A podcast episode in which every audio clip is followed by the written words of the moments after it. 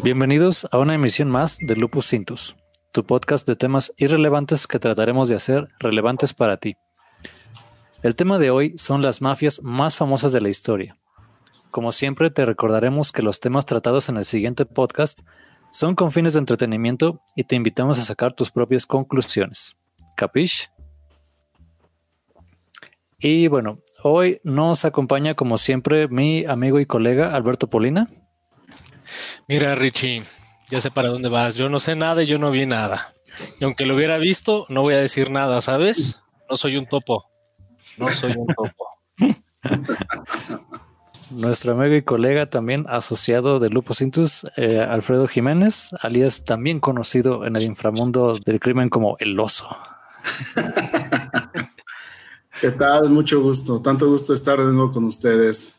Y nuestro invitado de hoy es un amigo que hace tiempo que no escuchábamos, eh, amigo de la facultad y que también es eh, muy creativo. Tiene proyectos muy interesantes, los cuales nos contará al final Brian Romero. Desde que tengo memoria siempre supe que quería ser un gángster.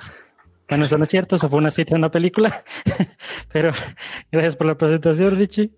Y sí, mucho gusto a todos y pues este, también estoy muy contento de estar participando en este podcast con un tema tan genial como este.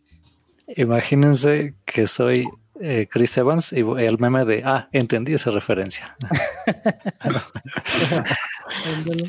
a, veces me imagino como Chris Evans. Mira, no salen nuestras caras a cuadro, y entonces dejemos esa imagen en la mente de nuestros podescuchas. Señora bonita, imagínese que soy Chris Evans y estamos hablando ahorita. Bueno, y azul. Pero a lo que nos concierne, vamos a hablar acerca de mafias famosas o grupos criminales que han pasado a la historia y que su fama ha trascendido las fronteras de, de, los países y del tiempo. Pero empecemos por definir qué es una mafia. Tenemos que mafia es un término utilizado a nivel mundial para referirse a una clase especial de crimen organizado, extendido en varios grupos con similares características, independientemente de su origen o lugar de acción. En general, son una organización dedicada a la protección y el ejercicio autónomo de la ley o crimen organizado. Anton Block define la principal característica de mafia como el uso privado de violencia ilegal como un medio de control de los asuntos públicos. Pues más bien, bueno, esta es la parte como teórica, ¿no? De cómo surge la mafia, pero en la praxis, realmente yo creo que todos esos grupos organizados de crimen nacen por una cuestión como de la prohibición, ¿no? O sea, cuando vamos a poner el ejemplo, que ahorita vamos a hablar del de Al Capone, creo que su participación más fuerte fue durante la prohibición del de, alcohol o la ley seca que estuvo en, Chicago en ese tiempo. O bueno, hay varias historias con relación a, a por qué surgen las mafias. Pues se supone que las primeras mafias son las originales de Sicilia en Italia o sea, precisamente el tema de la Cosa Nostra. Y pues bueno, precisamente el tema es de que hay actividades ilícitas pues, que son, te dejan mucho más eh, dividendos, ¿no? Mayores ganancias. Y es por eso que es atractivo para ciertos grupos, a pesar de que sean ilícitas y todo lo que implican. Entonces es como nace el tema de, pues, de la actividad de las mafias. Nada más por pura duda, como cuántos dividendos deja esa actividad. Hoy lo vas a ver en los ejemplos que tenemos Sí, estoy totalmente de acuerdo de que a lo mejor, pues obviamente uno se puede remontar quizás a los orígenes del crimen organizado como tal, pero pues obviamente el tema son las mafias, así que yo estoy de acuerdo con, con lo que dice Alfredo de que pues obviamente viene ahí desde Sicilia, que es quizás el concepto más familiarizado como lo conocemos, pero ya tenemos la versión americanizada del concepto con lo que decías de, de la prohibición, porque pues como hemos visto y se repite a lo largo de la historia, Normalmente cuando algo se prohíbe, pues es como una especie de un semillero de, del crimen que de alguna manera se abren paso y están creando nuevos conceptos para pues, romper la ley, ¿no? Sí, fíjense que um, algo que veo como que es la diferencia entre una simple pandilla o un, o un cártel o a la mafia es que, por ejemplo, la pandilla está ahí y puede dedicarse a actividades ilegales como bajitas, por así decirlo, como vandalismo, a lo mejor narcomenudeo, cosas así. Pero ya cuando una pandilla se extiende, cuando la puedes contratar para que tus empleados no te hagan huelga, para que no pasen leyes, para correr a los vecinos, todo eso, eh, creo que coincide con lo, cuando leí esto de Anton Block, al menos creo, me hace clic, que es como la principal característica de una mafia y que los diferencia de otro tipo de crimen organizado, ¿no? Que ellos responden a asuntos, son una palanca de asuntos políticos mediante el uso de la violencia. Porque generalmente nosotros, bueno, tal vez en México sí, pero en un país estándar, X, póngale el que sea, se supone que no debes tú amenazar a tu vecino. La violencia no debe ser algo que, que apalanque dinámicas sociales. Pero pues bueno, este, en, ciertos contextos históricos y geográficos sí se da, ¿no? Pero ¿por qué no puedo amenazar a mi vecino? mi vecino me amenaza todo el tiempo. Pero fíjate, eh, tocas un punto súper relevante. ¿Se acuerdan de, bueno, en estos grupos de hip hop y de afroamericanos, este, norteamericanos que, que se dicen gangsters o que se dicen este, mafiosos por el hecho de, de escuchar música hip hop subversiva y combativa, por decirlo de alguna forma, ellos ya creen que son una organización y la verdad es que están al grado de una pandilla. No importa cuántos miembros tenga una pandilla, podría ser una pandilla muy extensa, pero como carecen de organización y carecen de, infraestructura como tal, porque sí, o sea, una es diferente, o sea, una mafia tiene una infraestructura totalmente, mm, ¿cómo decirlo? Bien organizada, bien estructurada, mientras que la pandilla uno es el que dirige y todos los demás, pues bueno, son como perros de ataque, por decirlo de alguna forma. Entonces, se le dio como mucho revuelo en Estados Unidos con el tema de las pandillas y, se decían gangsters a raíz de la música hip hop. No sé si, se acuerdan de eso de la década. Empezó como en los, en los 80s y se continuó hasta por ahí del 2007, creo. Los original gangsters. Eh, ay, se me va el nombre del otro concepto que utilizaban, aparte del OG. Ese creo que sí, normalmente ellos siempre dicen, ah, man, OG y no sé qué, de Original Gentleman y no sé qué tanto, pero también lo que viene mucho a relucir con todo eso, pues obviamente es el género del gangster rap, que obviamente sale con estos cuates de NWA, que si no han visto la película, les recomiendo verla de Straight Outta Compton, es muy buena esa película, aunque no les guste el hip hop, es una película muy buena, y sí pasa esto de que son gente que para salir de la situación en la que están de pandillas, pues encuentran en la música un escape, ¿no? De ese terrible mundo en el que están viviendo, de tanto crimen y violencia y asesinatos. Pero lamentablemente pasa como, antes era como más reflexivo, a mí me gustaría pensar que en los 90 y bueno, principios de los 90 y finales de los 80 que los que salían de esas pandillas te decían pues que eso estaba mal, pero ellos de alguna forma cimentaban aún así su posición de que son tipos rudos y que si te metes con ellos te van a quebrar literal y yo qué sé, pero como que de alguna manera algunas canciones como que lo daban a entender era, una, era como una ambivalencia de que o estaba bien o estaba mal, pero casi siempre se iban con que son unos matones. Pero ya últimamente eh, acaba de pasar un caso muy sonado en Estados Unidos con un raperillo. Bueno, pues uso la palabra raperillo porque la neta es, malo.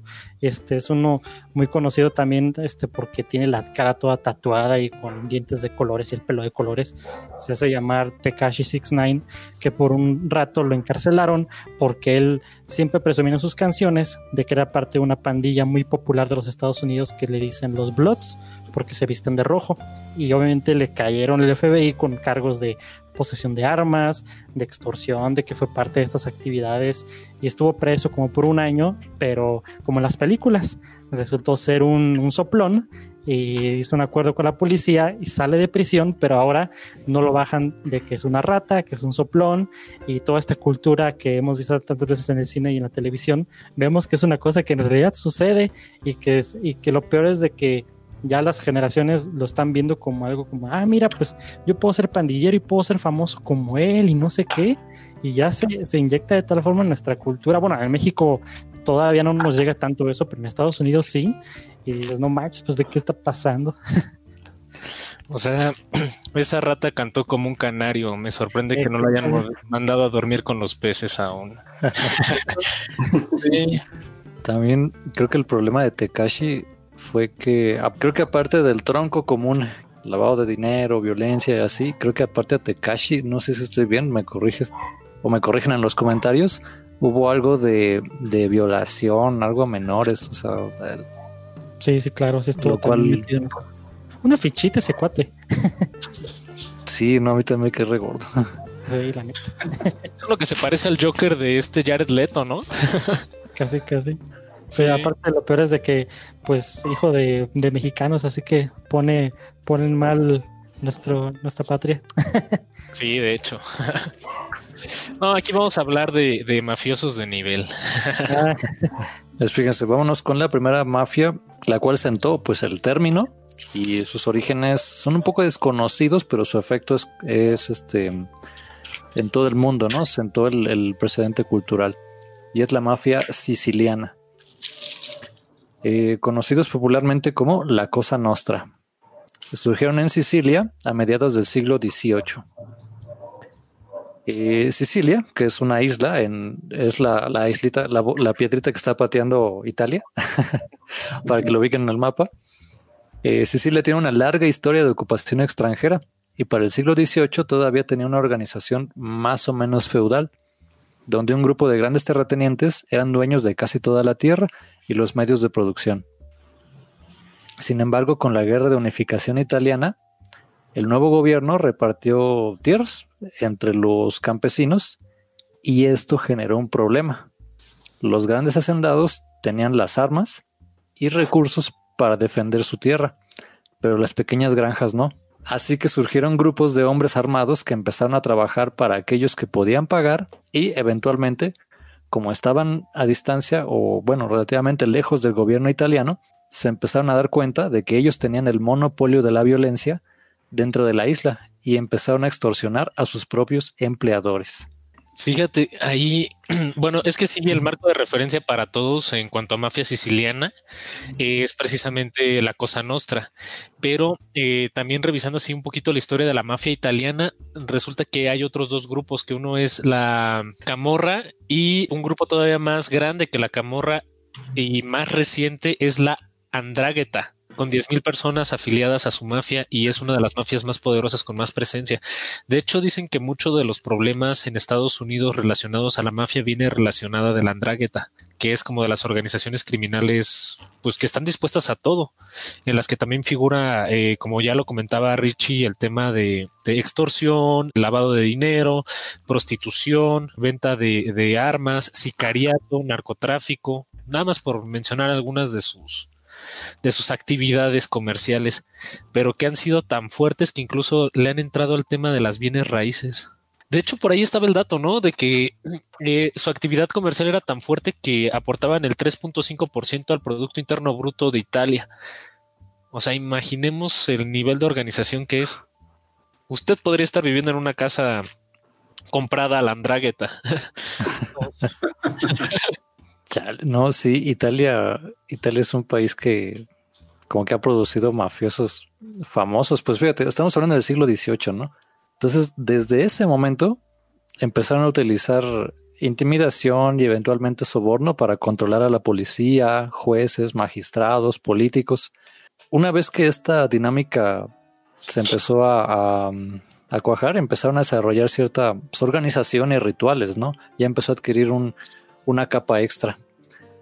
Por ejemplo, uno de sus rituales de iniciación en el siglo XVIII era pincharse el dedo, eh, poner sangre en la imagen de un santo cristiano y después quemar la imagen, simbolizando la lealtad y la muerte a los traidores. Y de aquí viene el, el término omerta, derivada de la palabra siciliana humilta, que es el código de honor que dicta no hablar acerca de las actividades de la mafia a la que se pertenece. Primera regla del club de la pelea. Jamás se habla del club de la pelea, Básicamente ese es el, el Y bueno, como comentabas, esta mafia dio origen a las famosas mafias italianas que ya entre 1880 y 1930 surgieron, ya que entre estas fechas que les comenté, un millón de sicilianos emigraron a Estados Unidos, llevando consigo sus costumbres, su lenguaje y el modelo de negocio. A pesar de, de operar con ciertos nexos, pero en realidad independiente de sus primos norteamericanos.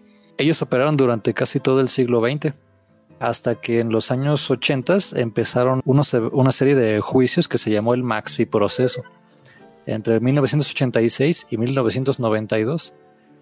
Y en estos, en estos años, el gobierno italiano enjuició y encarceló a más de 475 mafiosos de alto nivel para hacer esto, o sea, fíjense, el problema de mafia en Sicilia era tan grande que tuvieron que hacer un juzgado especial parecido a un búnker. para evitar que los mafiosos entraran en pleno juicio, los cambiaran, intimidaran para que vieran quién estaba ahí. Es que imagínate ya ese grado, ¿cómo, cómo lo controlas, no? Sí, si en Estados Unidos eran peligrosos, en Sicilia eran peor. Exacto. Pues fíjate cómo empieza todo, ¿no? Nada más por un grupo que se dedica a hacer trabajo sucio, ¿no?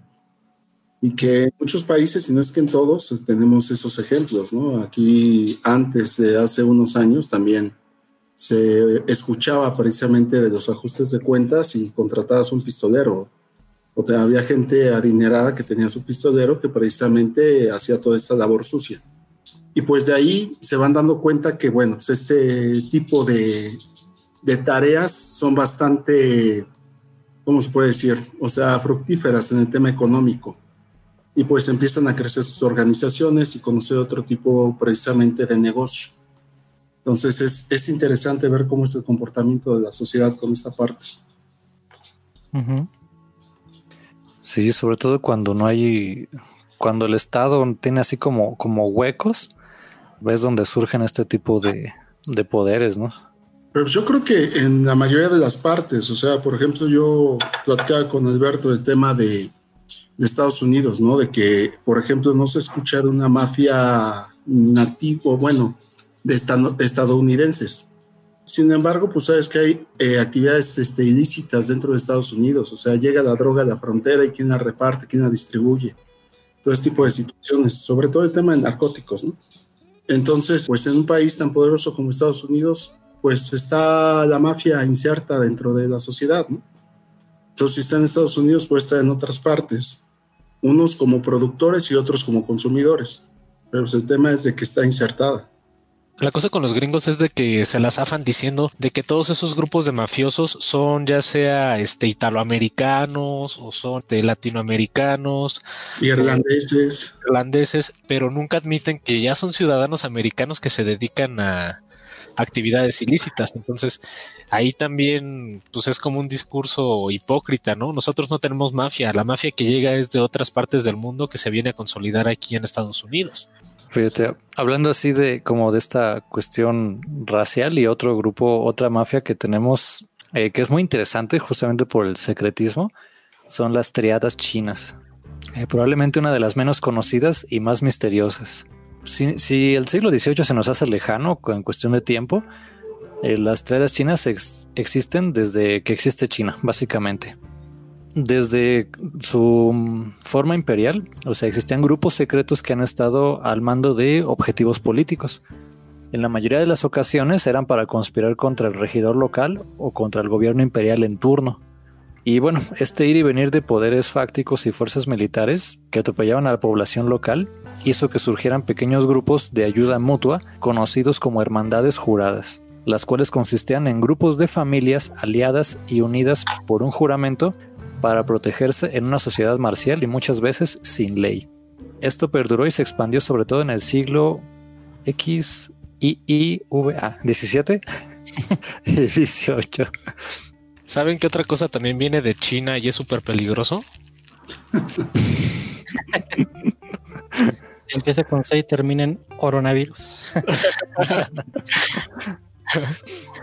Fíjense, eh, lo interesante de las triadas chinas, creo yo, son sus rituales, ¿no? Eh, por ejemplo, uno de sus rituales de iniciación era arrastrarse debajo de dos espadas de modo que su cuello quedara bajo de estas y simbolizando el castigo que le caería si traicionaba a la orden.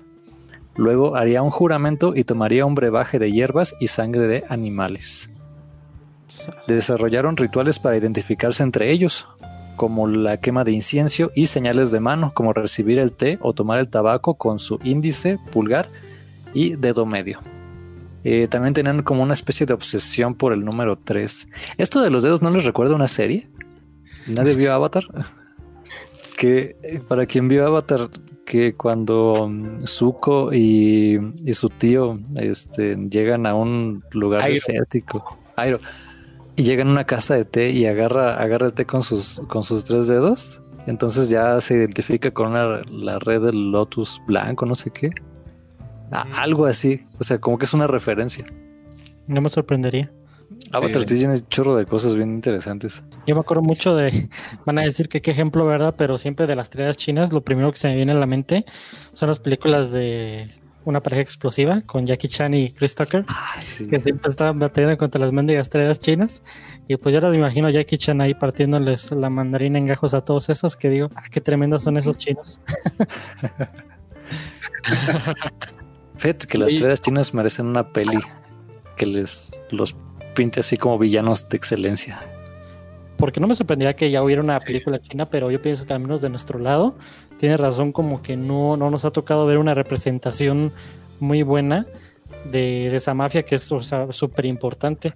Digo, ahorita que están tan de moda las series, digo que sería padre una serie de Netflix basada en eso, ¿no? Así como con la producción así bien acá, pero que fuera como una mezcla, ¿no? Entre histórico y obviamente el dramatismo, ¿no? Pero estaría, estaría padre, mira. Sí, sí, sí suena interesante. Pero yo más bien sería como de la postura de si requerimos todavía más series. O sea, por ejemplo, ahorita estamos infestados de películas y series de narcos. Pero bueno, eso, eso me gustaría abordarlo un poquillo más adelante, ya que lleguemos al, al punto de ese tema. En 1821, el misionero escocés William Mill notó este detalle. El que les acabo de contar de que tenían como una obsesión por el número 3, así como seña chola que está haciendo, imagínense a, a Paulina haciendo una seña del número 3. Y de ahí viene el término triada. Pero esto lo acuñó como medio, eh, ¿cómo se dice? Uh, genéricamente a cualquier como sociedad de inframundo este, de origen chino, ¿no? En este tiempo, la más grande y de la que vamos a hablar ahorita es la Sociedad del Cielo y la Tierra, Tian Di Hui. Durante 300 años, el objetivo principal de la triada Tian Di Hui fue la de derrocar a la dinastía, la dinastía Qing, bueno, Qing, perdonen mi, mi, chino, no, no, y restablecer la antigua dinastía Ming.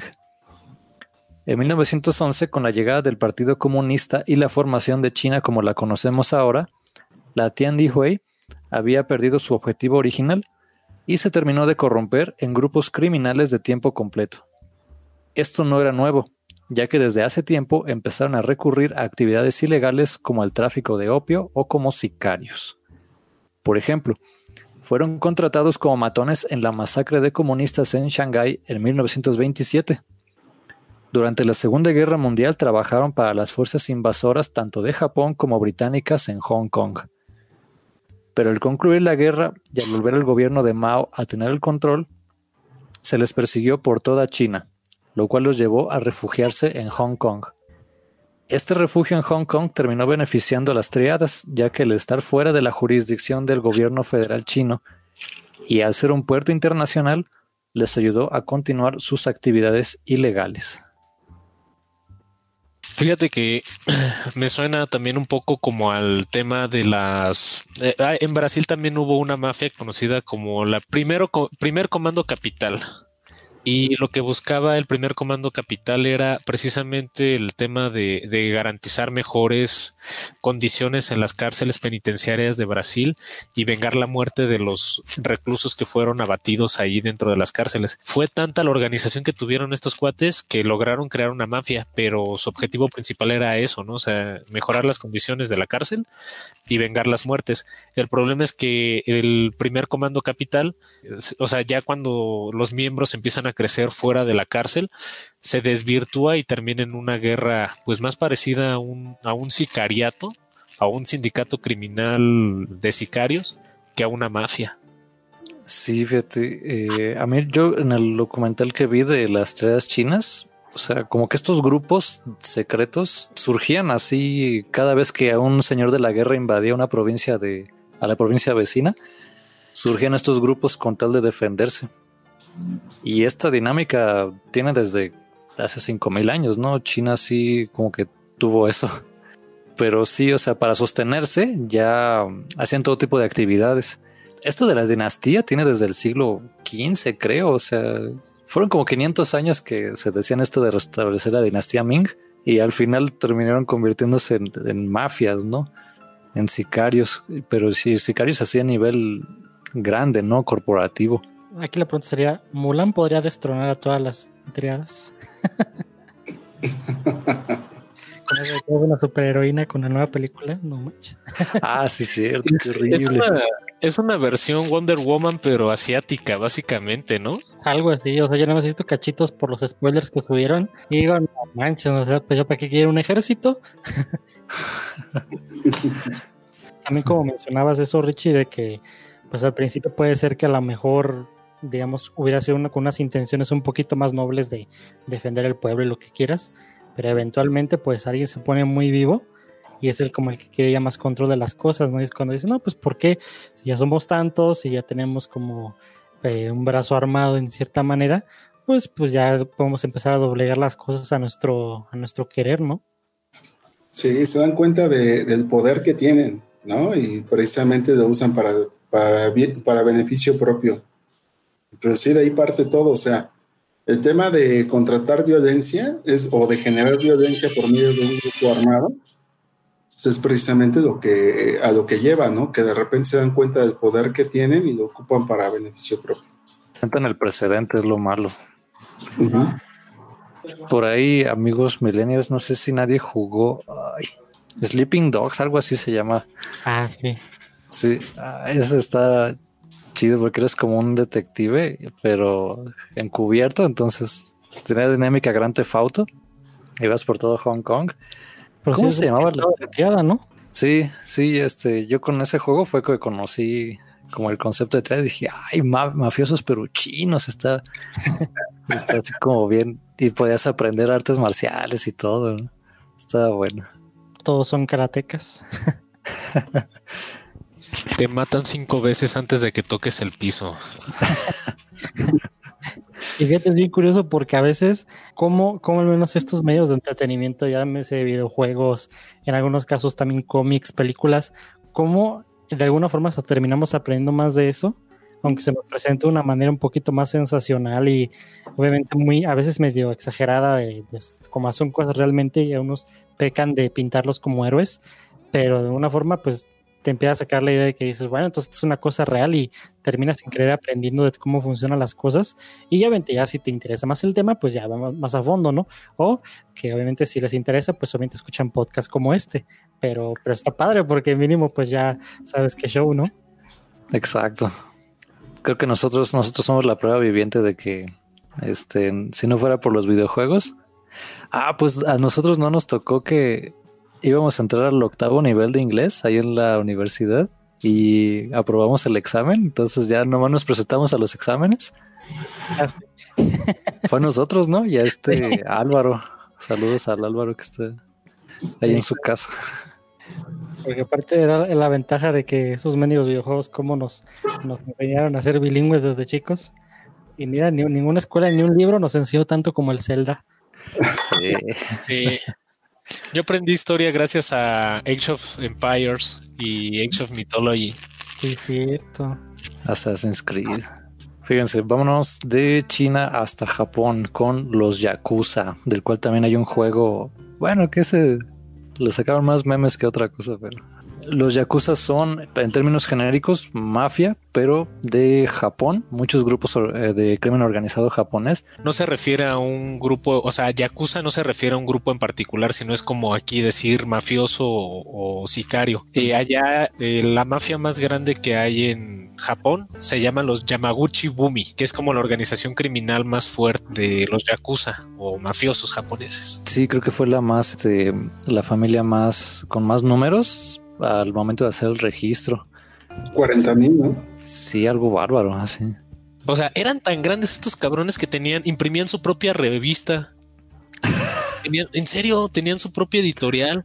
Y es- sí, fuera de mamada, tenían su propia editorial. Y el líder de los Yamaguchi era el que firmaba todas las editoriales, haciendo llamado a, que se unieran a la mafia como nuevos miembros o para consolidar fuerza y llamar a la unión a sus, a sus agremiados dentro de la, de la mafia. O sea, ya para que les permitan imprimir una, eh, una revista, ya estamos hablando de que el gobierno, pues sí, o sea, los dejó operar o, o la policía, pues ya no se puede meter con ellos. Era una organización fuertísima. ¿Sabes? Pues fíjense, los Yakuza eh, están como en segundo lugar de antigüedad. ya que sus orígenes se remontan hasta mediados del siglo XVII durante el periodo Edo. El nombre Yakuza proviene de un juego de cartas llamado, y perdonen mi japonés por favor, Oi Chokabu. Cuando juntas las cartas 8, 9 y 3, se pronuncia Yakuza. Y es la peor mano que puedes obtener en este juego. Yakuza significa por ende bueno para nada. Se cree que los Yakuza provienen de dos grandes grupos de criminales en ese en los orígenes, los Tekia y los Bakuto. Los Tekia eran contrabandistas y falsificadores. Los Bakuto eran organizadores de juegos, bueno, casas de juego ilegal. Con el tiempo, estos grupos terminaron relacionándose y organizándose en estructuras similares a clanes o familias, expandiéndose y especializándose en otras actividades ilegales. Para mediados del siglo XX, los yakuza ya habían incursionado en préstamos, lavado de dinero, juego, narcóticos, extorsión, sobornos, contrabando, violencia, redes de protección, además de que invertían o iniciaban negocios legales, como constructoras, estudios de cine, centros nocturnos e incluso aseguradoras. Muchos yakuza eran hombres de clase media que habían dejado la escuela y a menudo eran descendientes de burakumins, un grupo étnico descendiente de inmigrantes coreanos que vivían en Japón y eran relegados de la sociedad japonesa. Bueno, lo interesante de los Yakuza, creo, y por lo que más han, se han dado a conocer, eh, son por sus rituales.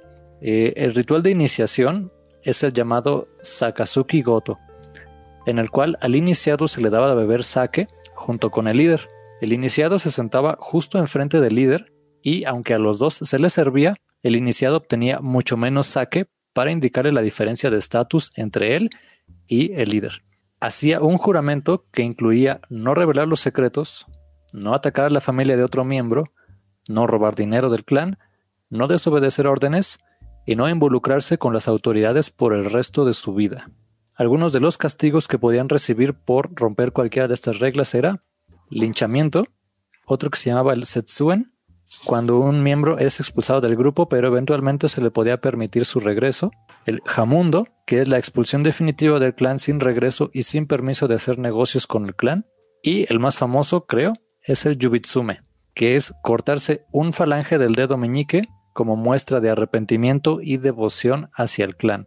Se cree que esta costumbre viene de los Bakuto, que cuando alguien no podía costear su deuda de juego, era la manera de saldar la cuenta. Cortarse uno o dos de los falanges del dedo meñique también debilitaba el agarre de la espada y te hacía más dependiente de tus compañeros. Imagínate eso como dinámica de trabajo en equipo. Está cañón. Pues imagínate, córtate el dedo y ahora opera el teclado de la computadora. ¿Eh? Estaríamos. Oye, es como de en una orquesta, ¿no? Sería lo peor como otra vez llegó tarde. Sí, pero él es el pianista, ¿cómo le hacemos? Tal vez lo que más eh, ha resaltado de los yakuza es el irezumi o los tatuajes yakuza. Esta tradición viene desde China mm, desde hace mucho tiempo atrás de que los que surgían los yakuza, ya que desde antes a los criminales se les tatuaba para poder identificarlos, porque muchos pueblos no tenían prisión, entonces se les tatuaba para que la gente los identificara y era como que vivieran, pero mm, era como una especie de castigo social esta medida que se abolió en 1827, los yakuza la mantuvieron como una especie de ritual y parte de identidad. Fíjate, muy como al estilo del código Hammurabi, ¿no? Que cuando a alguien se le atrapaba robando, se le cortaba una mano y eso simbolizaba. ¿Mande? No. güey. Anda, al estilo bronco. y, este, y eso simbolizaba que era un ratero. Y también por ahí el libro de la letra escarlata, ¿no? Que a las mujeres que eran adúlteras se les cosía una letra A en su ropa. Era como la forma de identificar. Entonces también de ahí podría venir esa parte. Pero también el hecho de, los tatuajes yakuza que eran unos tatuajes súper dolorosos hechos con hoja de bambú, creo. y también representaban qué tanto podían aguantar soportando el dolor. Algo muy interesante, pero muy interesante de ahí es de que de entrada yo pienso que esos tatuajes de los yakuza o yakuza, como le quieran pronunciar, A mí se me hacen muy padres estéticamente, están muy tremendos, pero sí te imaginas el dolor con que van a hacer todo eso.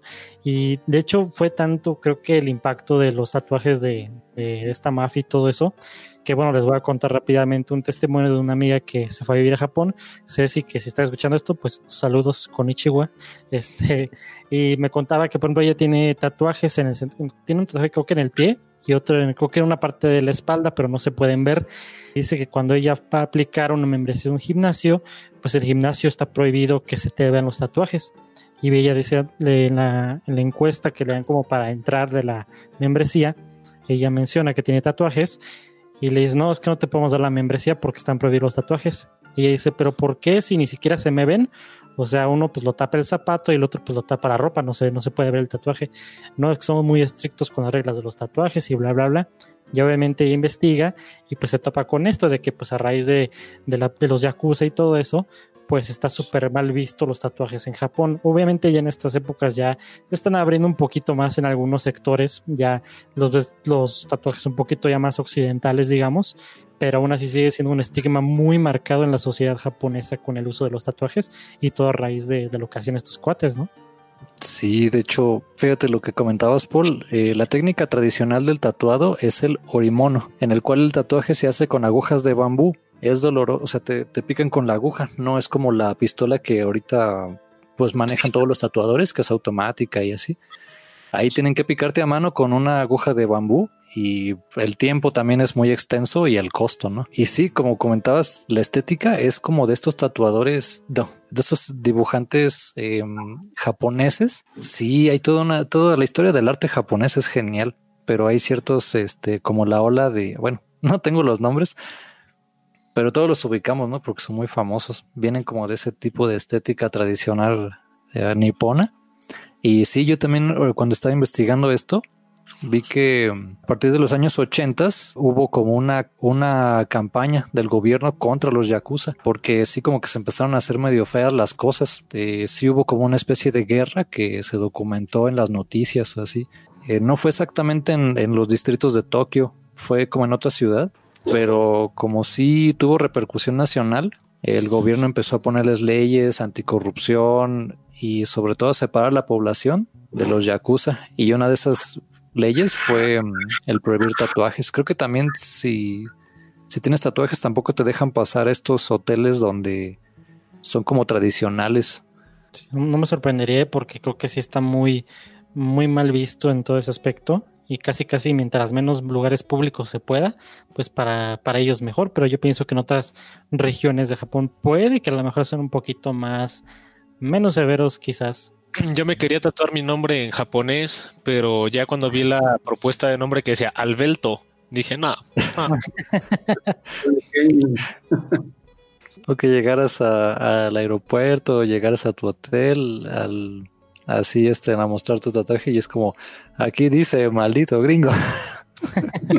o algo así. ¿no? no quiere saber lo que dice, señor. así no quiere saber lo que dice.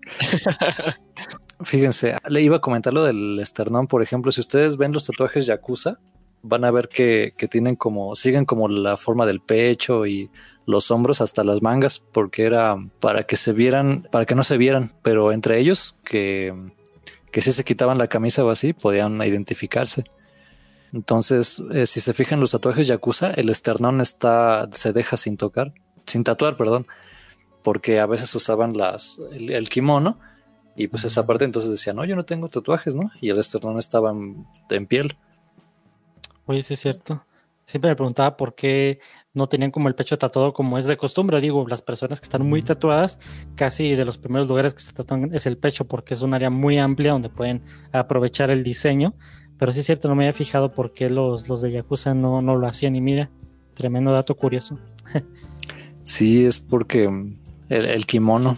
Y se dice que ahorita, o sea, siguen existiendo, ¿no? Pero hasta los mismos Yakuza han dejado de tatuarse tan tan fuerte e incluso lo de los falanges y así ciertas costumbres han ido dejándolas de lado por lo mismo de pasar desapercibidos.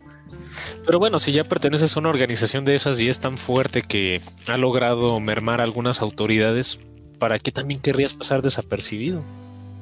Digo, tienen como cierta, no es que en serio tienen como cierta inmunidad entre algunos miembros y, también con la policía, por lo que, por lo que sabemos de esta mafia, los, los Yamabuchi Gumi, ¿no? Que es tan fuerte su poder que incluso la policía ya no, ya no intercede contra ellos. No te creas, ¿eh? ya no son lo que eran antes, o sea, como que, como que en los años 80 eh, muchos gobiernos se les pusieron al, quite a, varias mafias, por lo de la documentación que ve aquí. Y surgieron otras, a la cual es nuestro siguiente tema, que es la mafia rusa. Échala de ahí, camarada. Fíjense, en la escala de tiempo, la mafia rusa eh, es la más nueva, por así decirlo. Eh, su origen viene de la caída de la Unión Soviética en los años 90, pero sus antepasados son los grupos criminales conocidos como los ladrones. En la era imperial rusa, donde básicamente todo era propiedad del zar, el simple hecho de robar te hacía un traidor, además de un ladrón. Fue así como surgieron pandillas carcelarias con cierto sentido anarquista que se disputaban el poder en las numerosas prisiones o gulags. Los ladrones tenían un código de conducta basado en la lealtad y la no cooperación con las autoridades. También tenían un código de tatuajes, pero fíjense, es totalmente diferente. Lo primero que se tatuaban es el escudo de la banda o el capítulo al que pertenecen. Ahí sí, el esternón, todo así. Podría que aquí en las, em, las costillas. Eh, también, por ejemplo, si tenían tatuado unas barras, eh, significaba que habían estado en prisión. Eh, un alambre de púas. Eh, cada púa significaba un año cumplido en prisión. Y una estrella en el hombro significaba que era una persona de autoridad. Y cabe destacar que los verdaderos tatuajes de prisión son muy toscos, ya que al no haber mucha tinta para tatuajes, se hacían generalmente quemando llantas y con esto hacían tinta para tatuajes. Eso ni, ¿cómo se llaman los dos? Este, ideas en cinco minutos se la aventaban. ¿Te imaginas? Te quedaba en 3D, güey. Por la infección será. Sí. y con eso te tatúan. Hay unos que los rastrillos, todas las patas de los rastrillos las queman y con eso se hacen los tatuajes. Y mira, hablando de eso de, los tatuajes de la mafia rusa, me recuerda mucho a una, película muy, muy buena que se las recomiendo si no la han visto.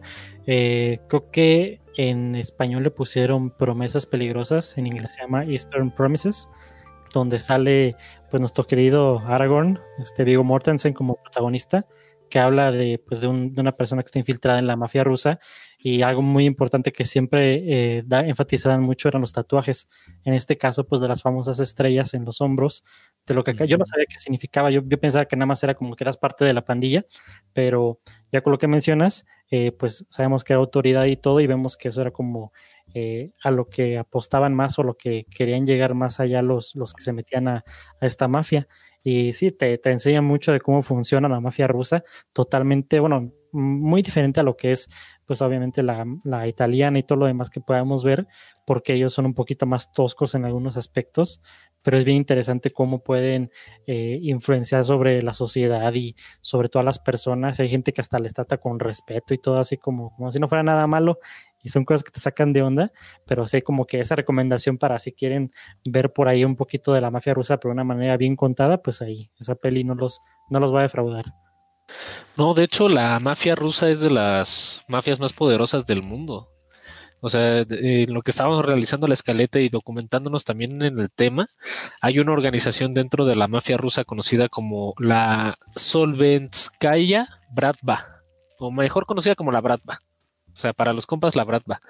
Y es la mafia más peligrosa y también que actualmente es más, eh, todavía sigue en operación y lo que la hace peligrosa es que está llena de exmiembros de la KGB y la misma KGB ha entrenado a muchos miembros de la Bratva. Que por cierto, Putin era un ex KGB, así que quién sabe qué sabrá ese brother. Por lo menos a mí lo que me sorprende de Putin es el judo, que es este cinta negra en judo, es como de, wow, ese sí es un deporte, ¿no? béisbol ahí. que bueno, que de hecho si está escuchando Goyo este, este podcast que les apasiona de la pelota caliente, pues las disculpas van de, de antemano.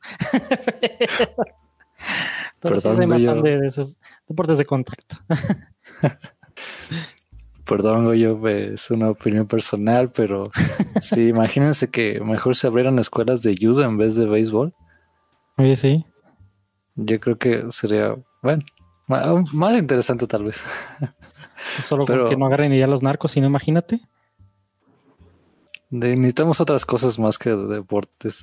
que bueno, pero ah, ah, fíjate que vámonos por la cuestión de, que mm, cooperaban con, con el gobierno durante la Segunda Guerra Mundial, Stalin ofreció beneficios a los prisioneros que se enrolaban al ejército. Algunos los hicieron a pesar de la prohibición de su código. Cuando terminó la guerra, muchos de ellos fueron regresados a prisión, o sea, traicionados por el mismo gobierno de Stalin. ¿Quién lo diría? ¿Quién lo diría?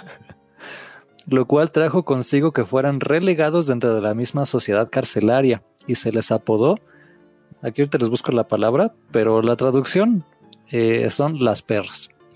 Se les apodó las perras dentro de la misma sociedad carcelaria y pues eran lo, peor de lo peor, eran los rechazados de la prisión. Y em, esto llevó a que los años siguientes, desde los 50 hasta la muerte de Stalin, eh, hubiera como muchos, muchos conflictos que se le, se le llamó las... La palabra es como Svichny, algo así, Svitny Wars fueron este conflictos y muchos, muchos este, mm, peleas. Las pandillas que ya estaban por el control de las prisiones. Fíjate que dentro de la Bratva, para enunciar también un poquito de sus actividades delictivas, fue, hubo un tema que me sorprendió. Ellos fueron pioneros en el ciber, en los como ciberdelincuentes fueron este, los primeros en meterse en temas de hackeo ilícito o cibercrímenes, además de que también controlaban cierto mercado de las este, inmobiliarias rusas y también se habla de que su aportación al Producto Interno Bruto ruso era bastante amplio. Y obviamente, pues bueno, como todas las mafias, se dedicaban al tema de, la extorsión, de tráfico de, de, estupefacientes, tráfico de personas y actividades de sicariato. Siendo esta el sicariato una de las actividades más redituables para la Bratva. La palabra de las Beach Wars es sushi. Digo, es S-U-C-H-Y-I. Sushi. Pero bueno, les diré, perdonen mi ruso, pero sushi o sushi es este ruso para perras y fue este, este término que le dieron a estos eh, relegados. Sin embargo, le, le gustó como decir muchas veces esa palabra? ¿O fui el único que lo notó? Que lo dijo como. Creo que a lo mejor se estaba confundiendo con un sushi y ya le está dando hambre. es que mi, japonés apesta y mi ruso también. No, sé. Fíjense, entonces, eh, muchos que sobrevivieron a estas, de, ahora sí que a la guerra de las perros, por así decirlo, lograron salir de prisión y mm, algunos de ellos empezaron a, exportar su modelo de negocio y sus costumbres hacia la sociedad civil eh, rusa e incluso cooperando con la KGB, ya que ellos habían desechado ese código de, lealtad. Eh, algunos empezaron a cooperar con la KGB y con este, las autoridades del Partido Comunista. Entonces, en los años 70 hubo como una especie de proyecto en el cual Rusia permitió la emigración de judíos hacia Estados Unidos y la KGB lo aderezó con ciertos presos de, origen judío y algunos de plano falsificados. Estos llegaron a una parte de Nueva York muy famosa por su inmigración rusa llamada Brighton Beach y la cual después, como aglutinó a tantos ucranianos, rusos, de gente de estos lugares, se le apodó Pequeña Odessa. Y fue donde aquí empezó el primer nido de mafia roja en los Estados Unidos. Nadie jugó Grand Theft Auto 4, que había un, lugar que se llamaba Pequeña Odessa, ¿no? Te falló Richie. No. A mí me suena. ¿Cómo se llama este Nico?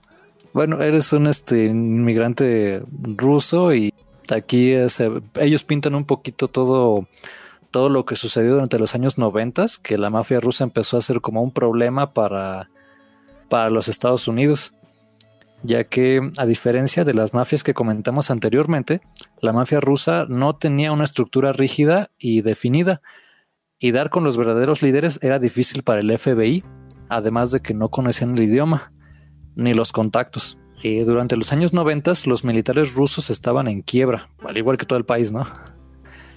Pero los militares rusos se dieron cuenta que estaban sentados bajo una mina de oro, que eran todo este tremendo arsenal, armas, tanques, helicópteros, bombas.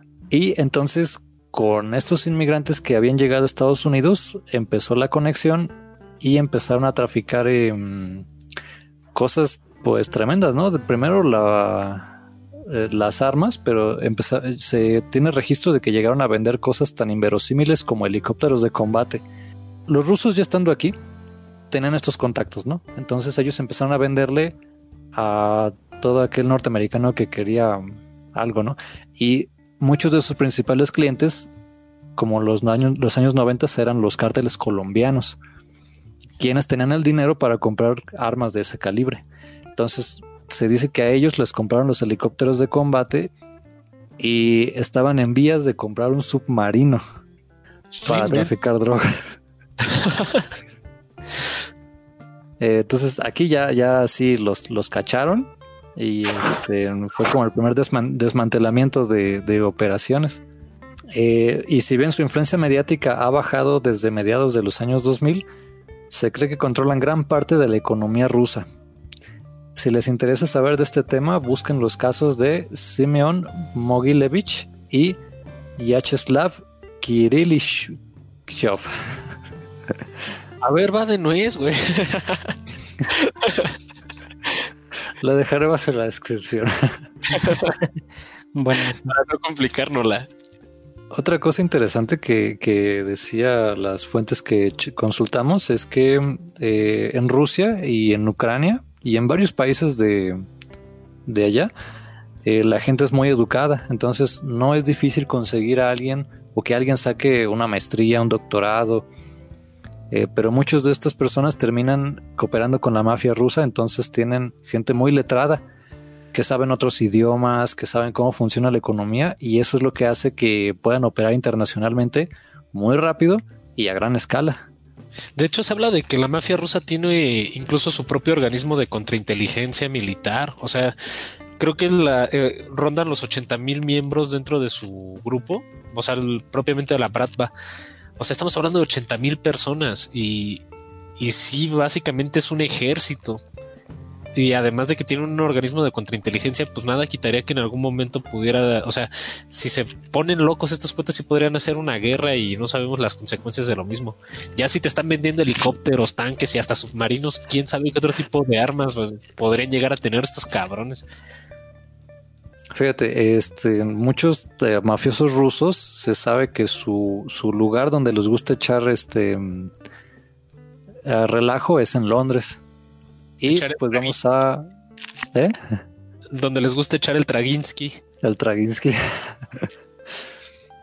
y pues este, nuestra siguiente mafia sería los Birmingham Boys. Ay, por fin algo en inglés, algo que se pronuncia. Más o menos. Eh, si bien no son una mafia tan eh, extendida o con contactos tan internacionales como los ejemplos anteriores, eh, son muy interesantes, ¿no? Porque Inglaterra también tiene como una, una historia de underground bastante interesante. sus orígenes es la consolidación de varias pandillas de Inglaterra en el siglo XIX, entre las cuales figuraron los Eurosector, los Leeds, los Peaky Blinders y su líder fue William Billy Kimber. Que ahí un dato, chavos, para los que vieron la serie de los Peaky Blinders. Eh, no, no es cierto que los Peaky Blinders terminaron matando a Billy Kimber. Y aunque la historia está muy chida y está, es, es una romantización de alguna de las pandillas de Birmingham. Pero los que eran realmente los mafiosos, los, los fuertes de, de Inglaterra fueron los, los Birmingham Boys que si eran una organización criminal ya en forma.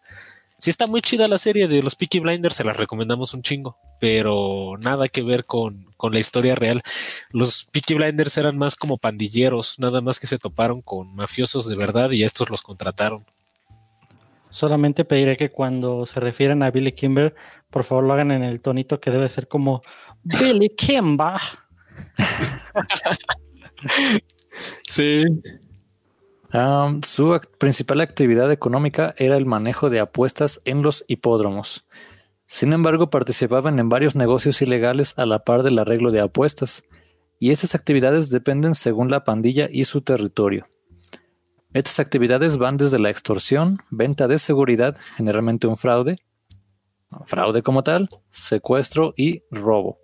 Generalmente las actividades de esta red criminal están más enfocadas a pandillas callejeras y disturbios públicos, pero lograron volverse un verdadero dolor de cabeza para las autoridades británicas. ¿En ellos está basado la película de The Gentleman? No, no, no, no. The Gentleman es este más bien como de la mafia irlandesa, más americana. Y la de Birmingham está más basada en, bueno, o sea, los Birmingham Boys están más basados como en los Peaky Blinders, que empiezan a ser como todo un imperio a través de construir eh, una red de apuestas ilegales y posteriormente el tráfico de alcohol hacia Estados Unidos, porque también era en la, en la época de la prohibición, la venta de armas este, o sea, robaban armas de los vagones del tren inglés y se las vendían a los americanos o las mandaban para Estados Unidos, que eran como sus actividades criminales principales. Cierto. Pues ahora sí, hablando de los Estados Unidos, eh, ahora vamos a hablar de tal vez el que sea el, el estereotipo, el que sentó en la figura del mafioso como lo conocemos, Alphonse Gabriel Capone, también conocido como Scarface que por cierto, ahorita vamos a explicar un poco de la relación entre Scarface, la película, y el verdadero Al Capone. Eh, nacido en Brooklyn, Nueva York, el 17 de enero de 1899, fue un famoso gángster estadounidense de los años 20 y 30, aunque su tarjeta de visita decía que era un vendedor de antigüedades. Mm, Al Capone ya estaba en la lista de los más buscados del FBI. Su caída se produjo en los años 30 cuando fue condenado a 11 años de prisión por el gobierno federal de los Estados Unidos por el cargo de evasión de impuestos, siendo enviado a la prisión de Alcatraz. De hecho, ahí nace mucho como el estereotipo del gángster. O sea, realmente quien siembra el estereotipo del gángster es, es, Al Capone, porque él se decía un hombre de negocios, nunca se, vio a sí mismo como un mafioso, como un hombre de, de. Era más bien como un empresario con diversos, con inversiones en múltiples áreas de entretenimiento para adultos, por decirlo de alguna forma. Y lo interesante también, el tema de, de Scarface, como lo dijo Richie, eh, ahí tienes la historia, ¿no, Richie? De por qué se vuelve Scarface. Sí, ahorita lo vamos a leer. Va. Este, el tema de que él tuviera una cicatriz en la cara le daba mucha vergüenza. Y trataba, o sea, toda gente que le hacía señala, le señalaba la cicatriz o que hacía comentarios con relación a la cicatriz, era motivo para, no los mataba, pero sí los mandaba a golpear y cosas por el estilo. Mira, pues hasta eso podría ser un matón, pero tenía su corazoncito. Oh, sí, era un romántico, ¿eh? Ahorita lo vamos a ver. Fíjense que como dato curioso, ahorita que tocamos lo de evasión de impuestos, ustedes dirán, pero si el cuate era de lo peor, lo que pasaba es que lo persiguieron durante todos los años de la prohibición, pero nunca le pudieron imputar los delitos de homicidio, de robo, de tráfico. Sin embargo, eh, cometió un error garrafal que era él no pagar impuestos, eh, ni de sus negocios legales, y mucho menos de los ilegales, ¿no? Entonces por ahí fue donde, viendo obviamente su patrimonio, que no era, era sumamente envidiable, dijeron, ¿y dónde están tus facturas? Puedes escapar de la policía, Capone, pero jamás del fisco. salió más bravo. El fisco salió al quite. Bueno, eh, eh, Al Capone trabajó con capos de renombre como Johnny Torrio y Frankie Jail y construyó una organización criminal conocida como The Outfit a la edad de 26 años. Y compuso la, la canción ¿cómo se llama? I can't believe. Ah no, esa no es The Outfit. Sí, sí es de ellos. This is happened to me. Ah, sí, la ah, of Love in the World ahí. Ah no, ese es The Outfield, ¿verdad? The Outfield. Sí. The Outfit. Ah ya eh, Capone, a pesar de ser un gángster, se veía a sí mismo como un músico, digo, como un hombre de negocios, y constantemente aportaba fuertes sumas de dinero a la beneficencia. Se inició en el negocio de la prostitución haciendo de proxeneta con múltiples centros nocturnos. Y fue Capone quien creó la frase esta noche vas a dormir con los peces. Y se refería a la forma de ejecución en el cual se le llenaba de cemento los pies y se les aventaba al río más cercano. De ahí también hace todo el estereotipo del gángster, ¿no? Este cuate va a cantar como un canario o es una rata, ya nos delató. O sea, todas esas frases son como muy icónicas de él. Le gustaban los animales, por lo que podamos ver. Oye, sí. Eh, su más grande incursión fue en el mundo de la mafia eh, con el tráfico de alcohol durante la ley de la prohibición en 1929, ya que era el proveedor de alcohol de aproximadamente 10.000 bares clandestinos en la ciudad de Chicago. Entre los homicidios más destacados de Capone están los nombres de los capos Scalise y Anselmi, a quienes mató a balazos. Sin embargo, batazos, no. a batazos. Ah, ah, sí, es cierto. A batazos. Ah, qué, qué cansado. bueno, agrega una rayita más al tigre. Sin embargo, no le fueron comprobados estos homicidios, por lo que tampoco fue enjuiciado por ello. Lo que comentábamos. Muchas de las películas de la mafia se inspiraron en él y su organización de Outfit. Los inconfundibles Cadillacs negros y las ametralladoras Thompson eran su sello particular, hecho que se toma para la serie de películas Los Intocables de Elliot Ness. De hecho, fue la época más violenta de Estados Unidos o conocida como una de las épocas más violentas de Estados Unidos. O sea, el hecho de que llegaran Cadillacs negros afuera de un negocio y nada más bajaran las ventanillas para disparar, que eso lo vimos en incontables películas de mafia, viene precisamente de Capone. Eh, este cuate, y, y, aquí sí vamos a meternos en estereotipos, ¿no? O sea, Capone era un, sí era ciudadano americano, pero de descendencia italiana. De ahí que cuando se hace el padrino eh, se toma mucho de estas referencias de Capone para, para decir es que los italianos son así. Además de que no vestían como pandilla o como pandilleros comunes, o sea, con ropas eh, convencionales, sino que eran muy bien vestidos. Trataban de dar una imagen como para ganar respeto. Si algo le interesaba a Capone en ese tiempo, era ser bien visto y su imagen, o sea, tener una imagen impecable. Sí, de hecho, la influencia de Capone se metió hasta la política, el periodismo y la policía, ya que pagaba cuantosas sumas de sobornos. Eh, dato curioso, la influencia de Capone en su comunidad era tan grande que había gente que le pedía autógrafos, aún sabiendo que se dedicaba a lo que se dedicaba. También apareció en la portada de la revista Time y se especuló que participaría en las elecciones de la alcaldía de Chicago. Iba con todo ese brother. Fíjense que otro dato curioso que yo leí es que Capone disfrazaba su fortuna con negocios legales. Uno de ellos era la, la, venta de leche y productos lácteos. Entonces, y bueno, Illinois y Wisconsin y esa parte de Estados Unidos es famosa por, por esa, esos alimentos, ¿no? Que en ese tiempo sí eran lácteos, no como ahora. aquí nunca, aquí quién sabe cuándo fueron lácteos. Pero eh, algo curioso es que Capone tenía inversiones en estos rubros y aparte como se le echaban a perder los productos, él fue, o al menos su, su organización, de la idea de decir, bueno, ponle una fecha, cuéntale de aquí a lo que dure los quesos o la leche, se lo pones ahí y ya si, si pasó de esa fecha, ya no la vendes, la tiras. Entonces, gracias al Capone, tenemos grandes historias y la fecha de caducidad de los lácteos. Eh, aportación de Capone. No todo, no todo lo que viene de la mafia es malo, güey. Imagínate que llegara y así como de este cantinero, dame un vaso de leche. ah, está cortada. Vele, Frankie, llévenselo. Muy severo. Y fíjate que también hablando de gente así que fue bien, pues bien maldita y que hizo un, un algo que todos usamos, me, me, viene a la mente el caso de Julio César, ¿no?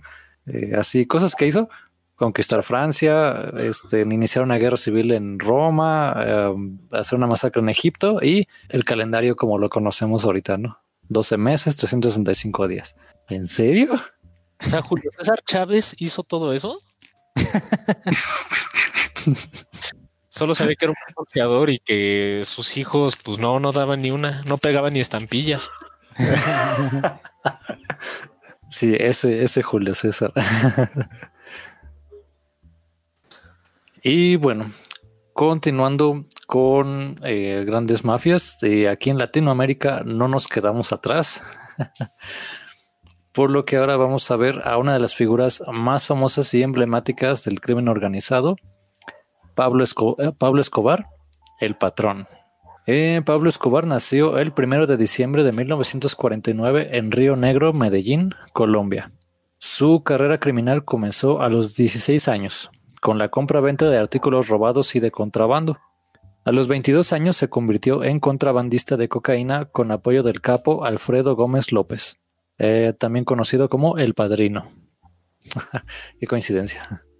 Cruzando grandes cargamentos de esta droga a los Estados Unidos. En 1976 puso su primer laboratorio de procesamiento de cocaína y ya se manejaba por su cuenta y conforma el cártel de Medellín, el cual se dedicaba a la producción, transporte y venta de droga. O sea, las tres actividades por las que se podría decir que una, mafia, que una mafia es grande o que podría ser una organización criminal grande es porque no solamente domina la distribución, sino también tiene la producción y la venta de la misma. Y esas tres actividades las tenía Pablo Escobar. Imagínate el sistema de producción de sabritas, pero con cocaína. Sí, y fíjate que probablemente Pablo Escobar eh, tuvo contactos de mafiosos rusos e italianos en los años noventas que le ayudaron, ¿no? A que, a que fuera sumamente rentable su, su producto. Y por los años 80 fueron el, la década, ¿no? De la, de la cocaína. De, hecho, el 80% de la droga que se consumía en Estados Unidos provenía de su organización. Y a los 29 años, Escobar ya era uno de los hombres más ricos en su industria. Al igual que Capone, Escobar hacía aportaciones a la beneficencia y obra pública, pero con la finalidad de limpiar su imagen. También buscó incursionar en la política como congresista sustituto, lo que le ayudó a ganar influencia. Después de años de persecución, finalmente se entregó voluntariamente, pero con sus condiciones, las cuales consistían en que permanecería preso en una cárcel que él diseñó, conocida como la Catedral, una cárcel cómoda y llena de lujos. Sí, es que durante ese tiempo también estaba el tema de que los querían extraditar a Estados Unidos para llevar un juicio allá y eh, Colombia realmente lo que quería era pasárselo a los gringos, o sea, literalmente lo, iban a mandar allá para que fuera juzgado y encerrado. Y Pablo Escobar se afilió con otros grupos de mafiosos a los cuales se llamaron los inextraditables, no, los extraditables, o sea, tenían se pusieron ese nombre. Se había juntado con con los hermanos Ochoa, con Carlos Ledera y con Jorge Gacha para evitar que, los extraditaran a Estados Unidos para ser juzgados. Dijeron que se iban a rendir por su propia cuenta, que ellos iban a entregar, pero que ellos con ciertas condiciones y pues una de esas fue entrar en esa cárcel que ellos mismos diseñaron y que era prácticamente un palacio con todas las comodidades. Creo que desde los eh, desde las ventanas de esa cárcel tenían un pequeño zoológico del otro lado del patio y lo podían ver desde las ventanas de su prisión. O sea, ese nivel llegó Pablo Escobar. Mira, ahí si querías pasar cuarentena. Fíjate que lo que dices de que la extraditación a Estados Unidos es como la, como el agua, ¿no? Para la bruja del mago de Oz, así es algo que les hace a lo que de verdad le tienen miedo. En el documental que estaba viendo de la mafia rusa, eh, de los primeros casos que empezó a perseguir el FBI, cacharon a dos, a dos rusos, eh, creo que por llevar armas a Toronto, a Canadá. Y juntando los cargos, en Estados Unidos les hubieran dado algo así como 40 años, porque eran tráfico de armas, extorsión, intento de homicidio.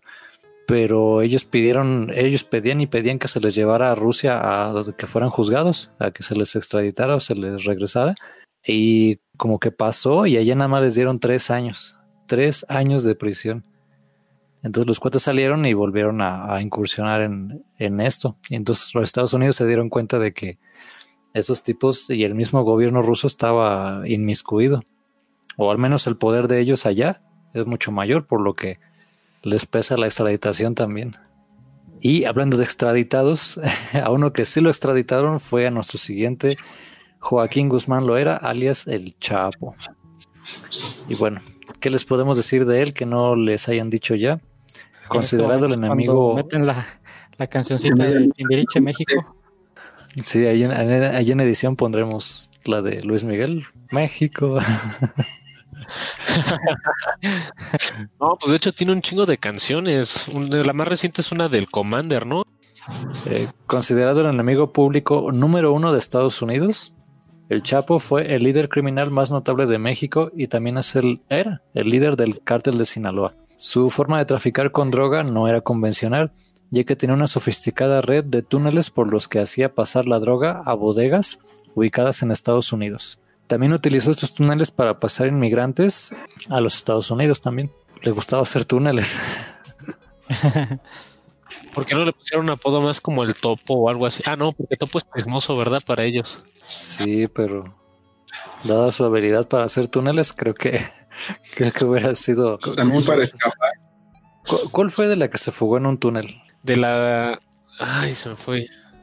Bueno, el caso es que se fugó dos veces, ¿no? Y una se supone que se fue por la lavandería. Sí, O sea, es cierto. de, de empleados ahí del lugar. Y la otra fue con un túnel. O sea, lleva dos, dos escapes este muchacho. El Jaudini, pero a él sí se le apareció el chamuco. La extradición. Nos vamos con las menciones honoríficas. Esas son las mafias como más famosas que han- hemos conocido a través de noticias, películas, libros. Eh, sin embargo, hay otras eh, mafias que, que han sido como un dolor de cabeza y que todavía tienen pues cierto nivel de operaciones eh, bastante actuales. Y entre ellas tenemos a la mafia turca. ¿Por qué los turcos? Pues ustedes saben que Turquía geopolíticamente es un país muy interesante, ¿no? Ya que quiere, o no sé si ya es parte de la Unión Europea, pero tienen como esta población mixta entre cristianos y árabes. Y lo que pasa es que ellos son pues el puente entre Europa y el Medio Oriente, ¿no? Uno de los países por los que hay que pasar, eh, sobre todo hacia Afganistán. Entonces como que a ellos les sucedió el mismo efecto que aquí. Aquí en México, eh, los narcotraficantes vieron que podían comprar la droga del productor y llevarla hacia el consumidor. Entonces eh, los turcos hicieron lo mismo, pero ellos es de Afganistán hacia la Unión Europea, ¿no? Entonces los turcos se han hecho como muy, muy poderosos por este, este fenómeno. No, de hecho, también por la importancia que tiene su organización. Ellos manejan el 70% de los productos opiáceos del, del crimen, o sea, para que son derivados para hacer otro tipo de drogas. Y ellos manejan una ruta que se llama la ruta dorada del opio, que es el paso o el salvoconducto por el cual mueven todas esas toneladas de droga. Y por eso son una de las mafias más poderosas, por ese control geopolítico, como dice Richie.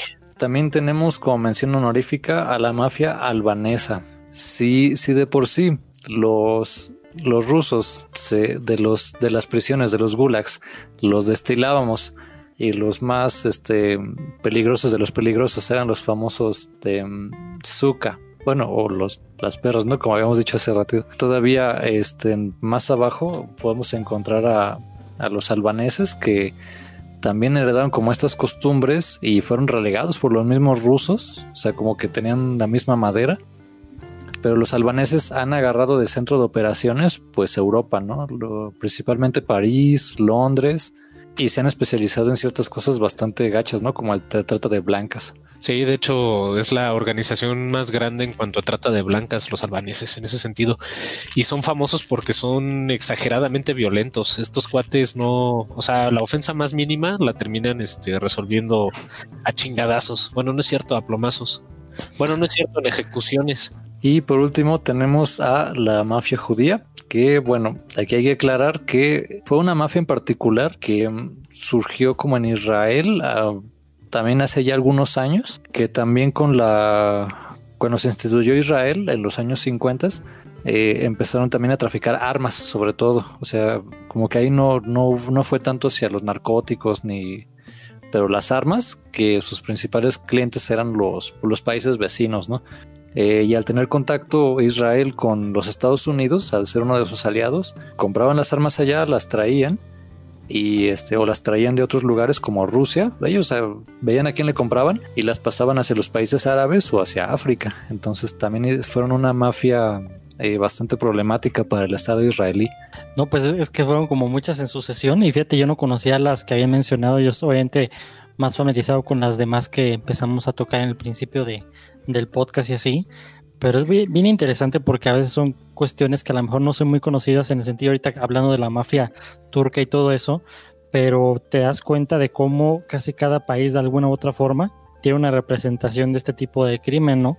Y hasta en todos los niveles, o sea, hablando rápidamente de Celaya, pues con esto del cártel de Santa Rosa de Lima y todo eso, estamos viendo que, imagínate, si una ciudad como, bueno, o ciudad, pueblo, como le quieran llamar a Celaya, tenemos ese problema, pues imagínate, o sea, también en cuántos lugares más del mundo cargan con ese tipo de cosas y a veces son situaciones o organizaciones que las que ni tenemos idea que existen y a veces de las barbaridades que cometen y lo peor es de que es, nos damos cuenta ya luego que pues existen las situaciones de corrupción, la, de que están por ahí metidos con las autoridades y que lamentablemente pues quien sale perdiendo pues es la, la sociedad, ¿no? Pero sí está bien interesante conocer cómo este virus que está tan arraigado en nuestra sociedad desde hace tantos años y tantos siglos y que pues la verdad yo no le veo fin y que yo no creo que eh, se vaya a detener de alguna forma, simplemente de alguna manera pues ayudar a coexistir, pero no esto, esto ya lleva muchos años y va a seguir por demasiados años más.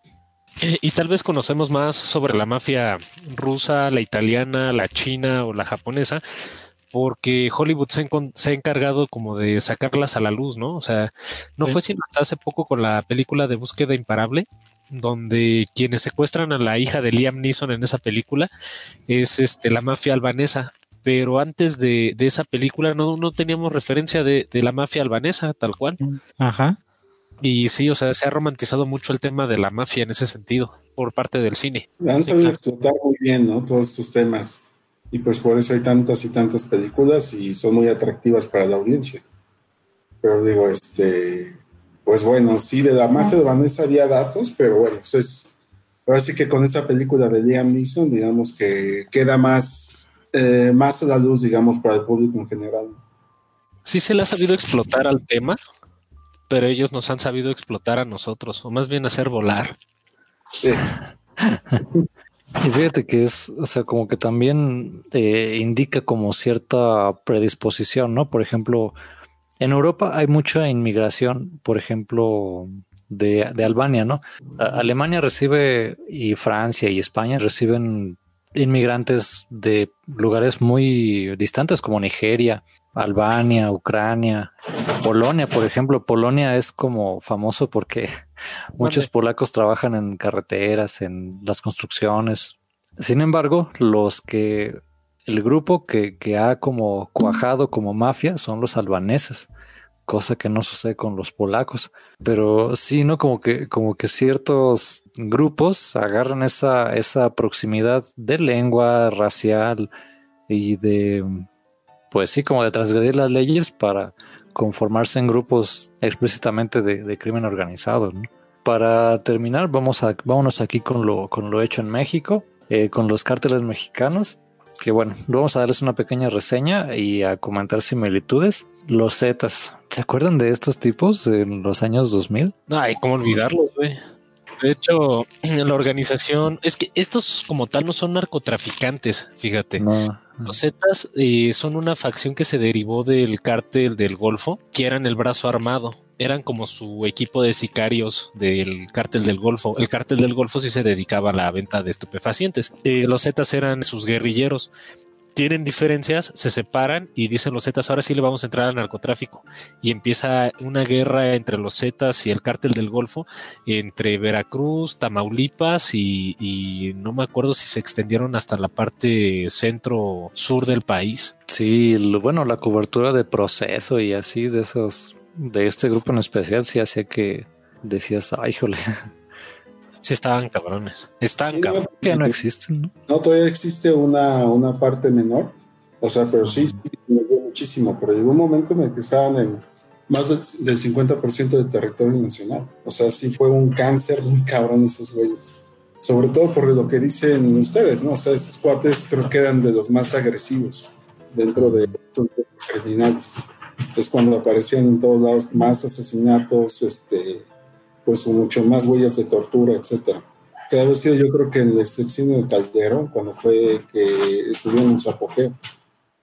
Sí, de hecho, todo lo de los colgados, quemados, decapitados y disueltos en ácido viene precisamente de ese grupo de los Zetas. Todas esas técnicas de desaparición de cuerpos o de mensajes de eh, represalia a otros grupos viene de ellos.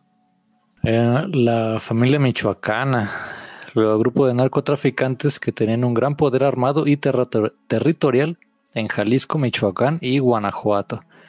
Se cree que también operaron en Baja California y el centro del país. En 2008, esta organización sufrió una fractura entre sus miembros y surgió una nueva organización criminal llamada los Caballeros Templarios. Cierto, también de, del sexenio de Calderón, ¿verdad?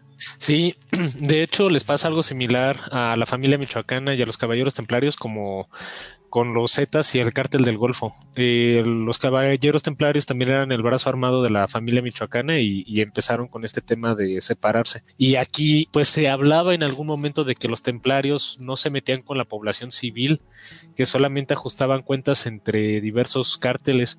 La realidad de las cosas es que hubo un montón de daños colaterales, o sea, no olvidemos el granadazo que se dio en un bar en San Luis Potosí que ahí este, fallecieron como 15 jóvenes y también el atentado que hubo durante el, 16 de septiembre del año 2016, si mal no recuerdo, en Hidalgo, donde se dio el grito de, independencia en, el, la explanada, también aventaron este, proyectiles explosivos dejando también una cifra fuerte de muertos. Entonces, ¿dónde quedó eso de que no se meten con la población civil? Estaba cabrón. Estuvo fuerte. Y este, pues sí lo tenemos muy en mente, el Jalisco Nueva Generación. Sus actividades criminales no dependen de la venta de estupefacientes. Se enfocan más en el secuestro, extorsión y sicarios. Actualmente llevan una guerrilla territorial contra el cártel de la familia michoacana y los caballeros templarios. Su extensión territorial concentra Jalisco, Guanajuato, Michoacán, San Luis Potosí, Querétaro y recientemente la Ciudad de México. Que aparte algo bien interesante, bueno, de eso es de que, bueno, de repente cuando escuchas los testimonios de lo que han vivido los que eran miembros del cártel de Jalisco Nueva Generación, o sea, los describen casi como unos salvajes de lo que llegan a hacer, de sus ritos de iniciación y todo, que tienen que matar a gente, tienen descuartizar, o sea, son, son cosas que ya desconectan tanto como de la naturaleza humana, o sea, como que los terminan despojando de todo rastro de, de, digamos, como una, de, una brújula moral de que los, los eh, entrenan como para ser casi unos, unos zombies en el sentido de que pues ya no tienen que sentir, tienen que pues, hacer nada más lo que se les dice. Y todo a costa de qué, o sea, porque vemos la misma historia repetida una y otra vez con gente que a lo mejor sí tiene un ascenso, sí le empieza a ir bien, que empiezan a ganar dinero, pero pues la, casi el 100% de todos pues terminan igual que como viven, o sea, terminan luego escondidos como ratas, los terminan asesinando, terminan peor y es como un, círculo vicioso donde dices pues cómo va a terminar y vemos que cada día, bueno no cada día, pero siempre terminan apareciendo nuevos cárteles y en este caso este de Jalisco es de los más recientes que se ha derivado de la ruptura de otros cárteles y nace este, pero ahora vemos también cómo luego a veces ellos se quieren pintar como héroes, al menos aquí en Celaya de que ponen sus lonas diciendo no, es que nosotros no nos dedicamos que al secuestro, eso es cosa del marro y que no sé qué, y nosotros este, nada más nos vamos con los, con los sicarios y no sé qué tanto, pero pues ves que todo es una mentira, o sea, pero es como un, como, como ya surgen y ya como conviven con la sociedad de esta manera, que es algo completamente ya, pues es algo muy, muy macabro.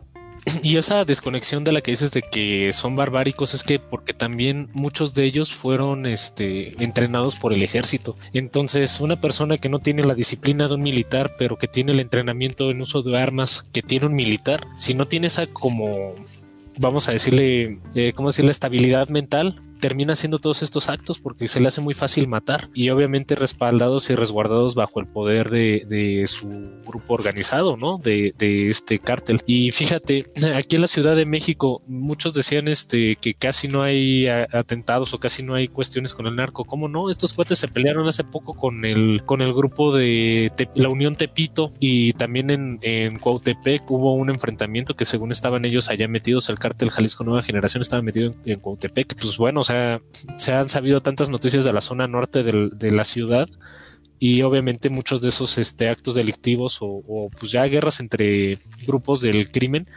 son por precisamente estos cuates llegaron que llegaron a meterse en esta en esta zona territorial. Entonces sí sí está fuerte. Y ahorita que toqué lo del lo de este la Unión Tepito una nota que se me hizo súper fuerte y súper controversial el pasado 31 de octubre, en pleno Halloween, o bueno, en la mañana de Halloween, eh, iba pasando una, iban sacando una persona, un diablito, con unas cajas, y pues lo detiene la policía porque se veía sospechoso. Fue tanto su nervio que dejó caer el diablito, se caen las cajas, y, caen unas bolsas negras. Entonces la policía pues dijo, se le cayeron, le empezaron a ayudar y se dan cuenta que tenía dos cuerpos de dos jóvenes, eh, obviamente destazados y adentro de, la, de las bolsas, y pues obviamente se lo llevan preso. Esos crímenes se le adjudicaron a la Unión Tepito y también por un posible ajuste de cuentas. O sea, a lo que hemos llegado como, como sociedad, o sea, no solamente les bastaba matarlos, sino hacen todo este tipo de actos barbáricos, como bien lo comentas, Brian. Está, está fuerte, está horrible la situación. Sí, el tema es amedrentar a, los grupos que son este, contendientes del mismo territorio, ¿no? De Unión Tepito, pues ha habido otros casos también aquí sobre el puente de Nonualco. Este, pues precisamente iban pasando una camioneta a las 2 de la mañana tirando restos de, cuerpos. Una vez que tuvieron también un conflicto con otro grupo, esto fue lo que hicieron la gente de Unión Tepito. Eh, aquí en Ciudad de México de vez en cuando se van dando este tipo de situaciones.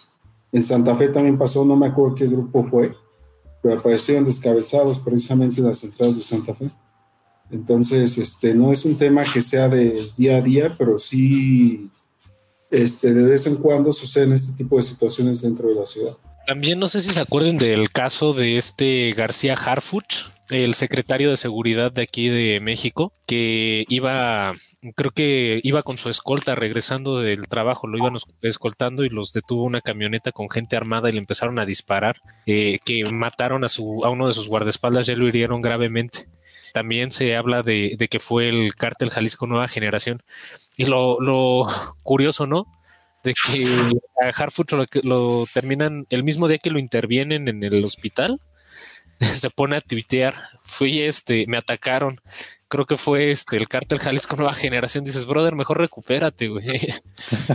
pero, pero sí, o sea, ¿a qué grado ha llegado la violencia entre los cárteles que ya no se respetan figuras e instituciones? Obviamente sabemos que lo que él estaba haciendo pues era combatir las organizaciones criminales, pero ya, o sea, se, estaba, se está dando como un descaro entre la violencia que se da a estos funcionarios del gobierno. Así que cuando, cuando ven que pueden medirse contra, contra el mismo gobierno, porque uno cree que son el gobierno, pero a final de cuentas, eh, viéndolo de manera eh, armamentística, logística, si lo vemos como ejércitos, pues son tantos efectivos contra tantos efectivos, ¿no?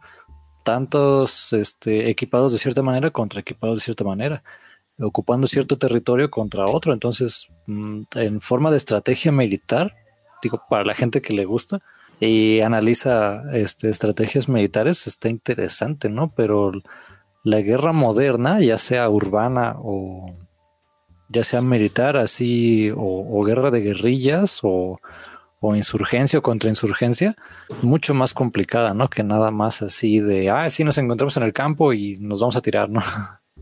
Sí, conlleva una estrategia.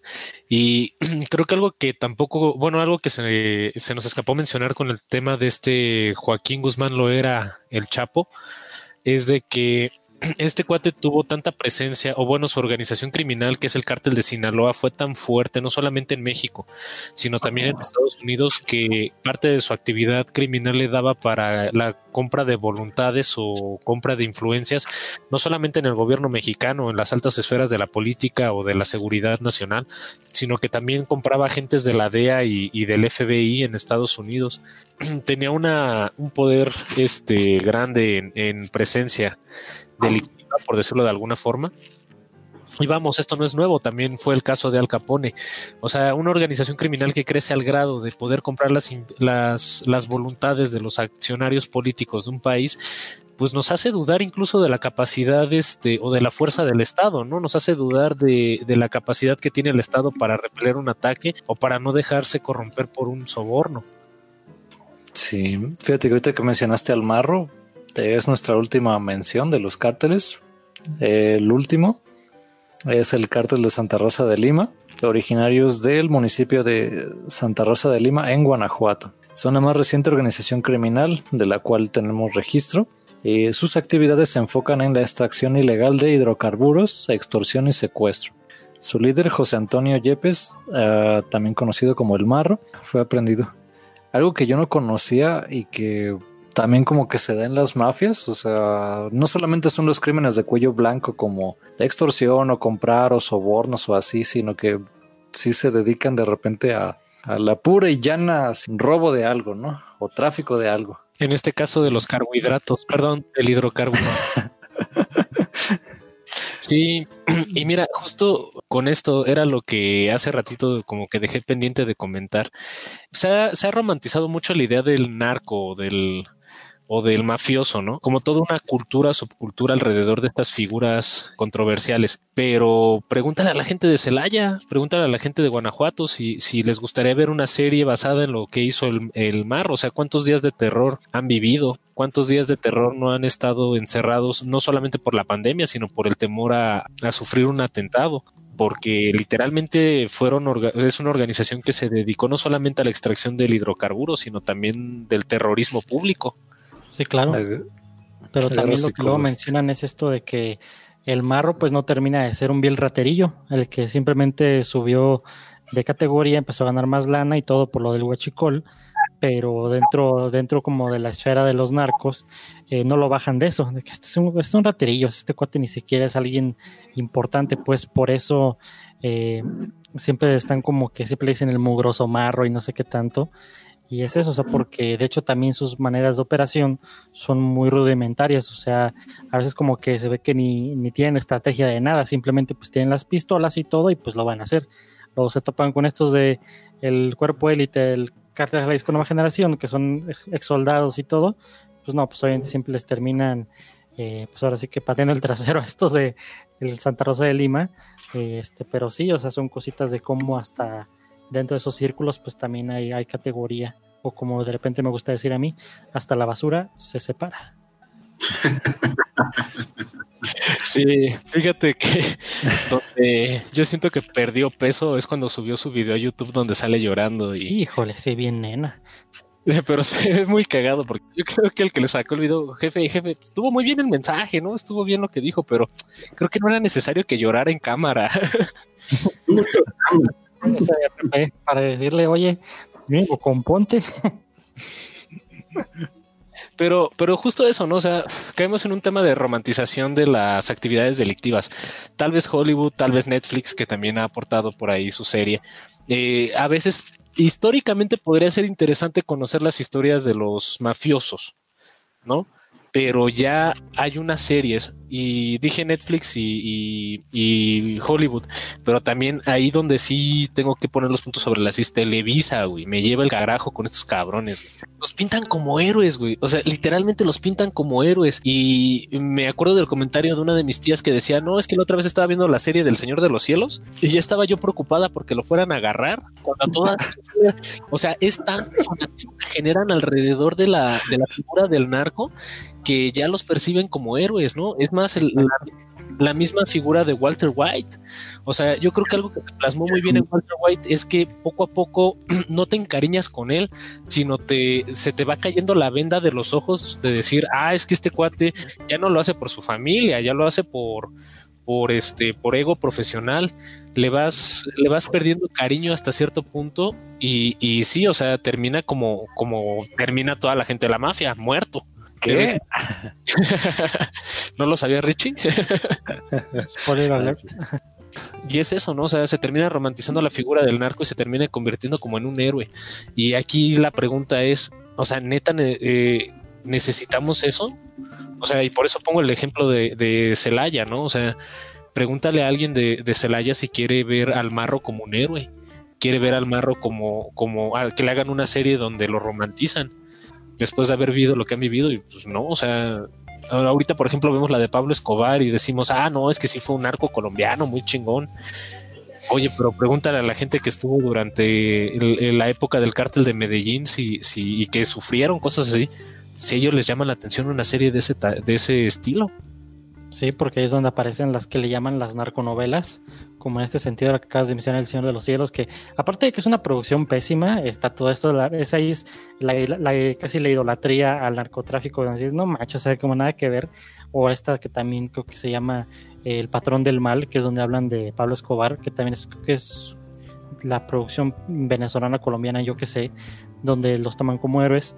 Quizás ahí el contrapunto ahí podría ser poquito la serie que no me gusta para nada el nombre, pero está buena, que se llama Narcos, la de Netflix, que en esa como que al menos lo intentan tomar un poquito más del lado eh, histórico Obviamente sí tiene su grado de dramatización, pues como una serie debe ser, pero no te pintan a Pablo Escobar como el héroe. Siempre queda muy claro que este cuate es el villano y que el tipo era un desgraciado, pero dices, o sea, este, este producto es un poquito más de que tienes que contratar el, el servicio de streaming, en cambio vemos que llega a millones de personas más, todo este contenido basura de lo que les acabo de mencionar, y dices, pues no manches, es lo que la gente tiene más en, en su memoria colectiva, lo que es un narco y por eso ahí tienes a tantos que en redes sociales empiezan a escribir mensajes como venga marro y aguante y no sé qué, o, cualquier otro, otro narquillo, lo que pasó ahorita con el Culiacanazo, con Ovidio, que mucha gente lo veía, no, pero este cuate sí nos ayudó en, aquí en Culiacán y no sé qué tanto, y, los empiezan a endiosar y dices, no manches, o sea, como que,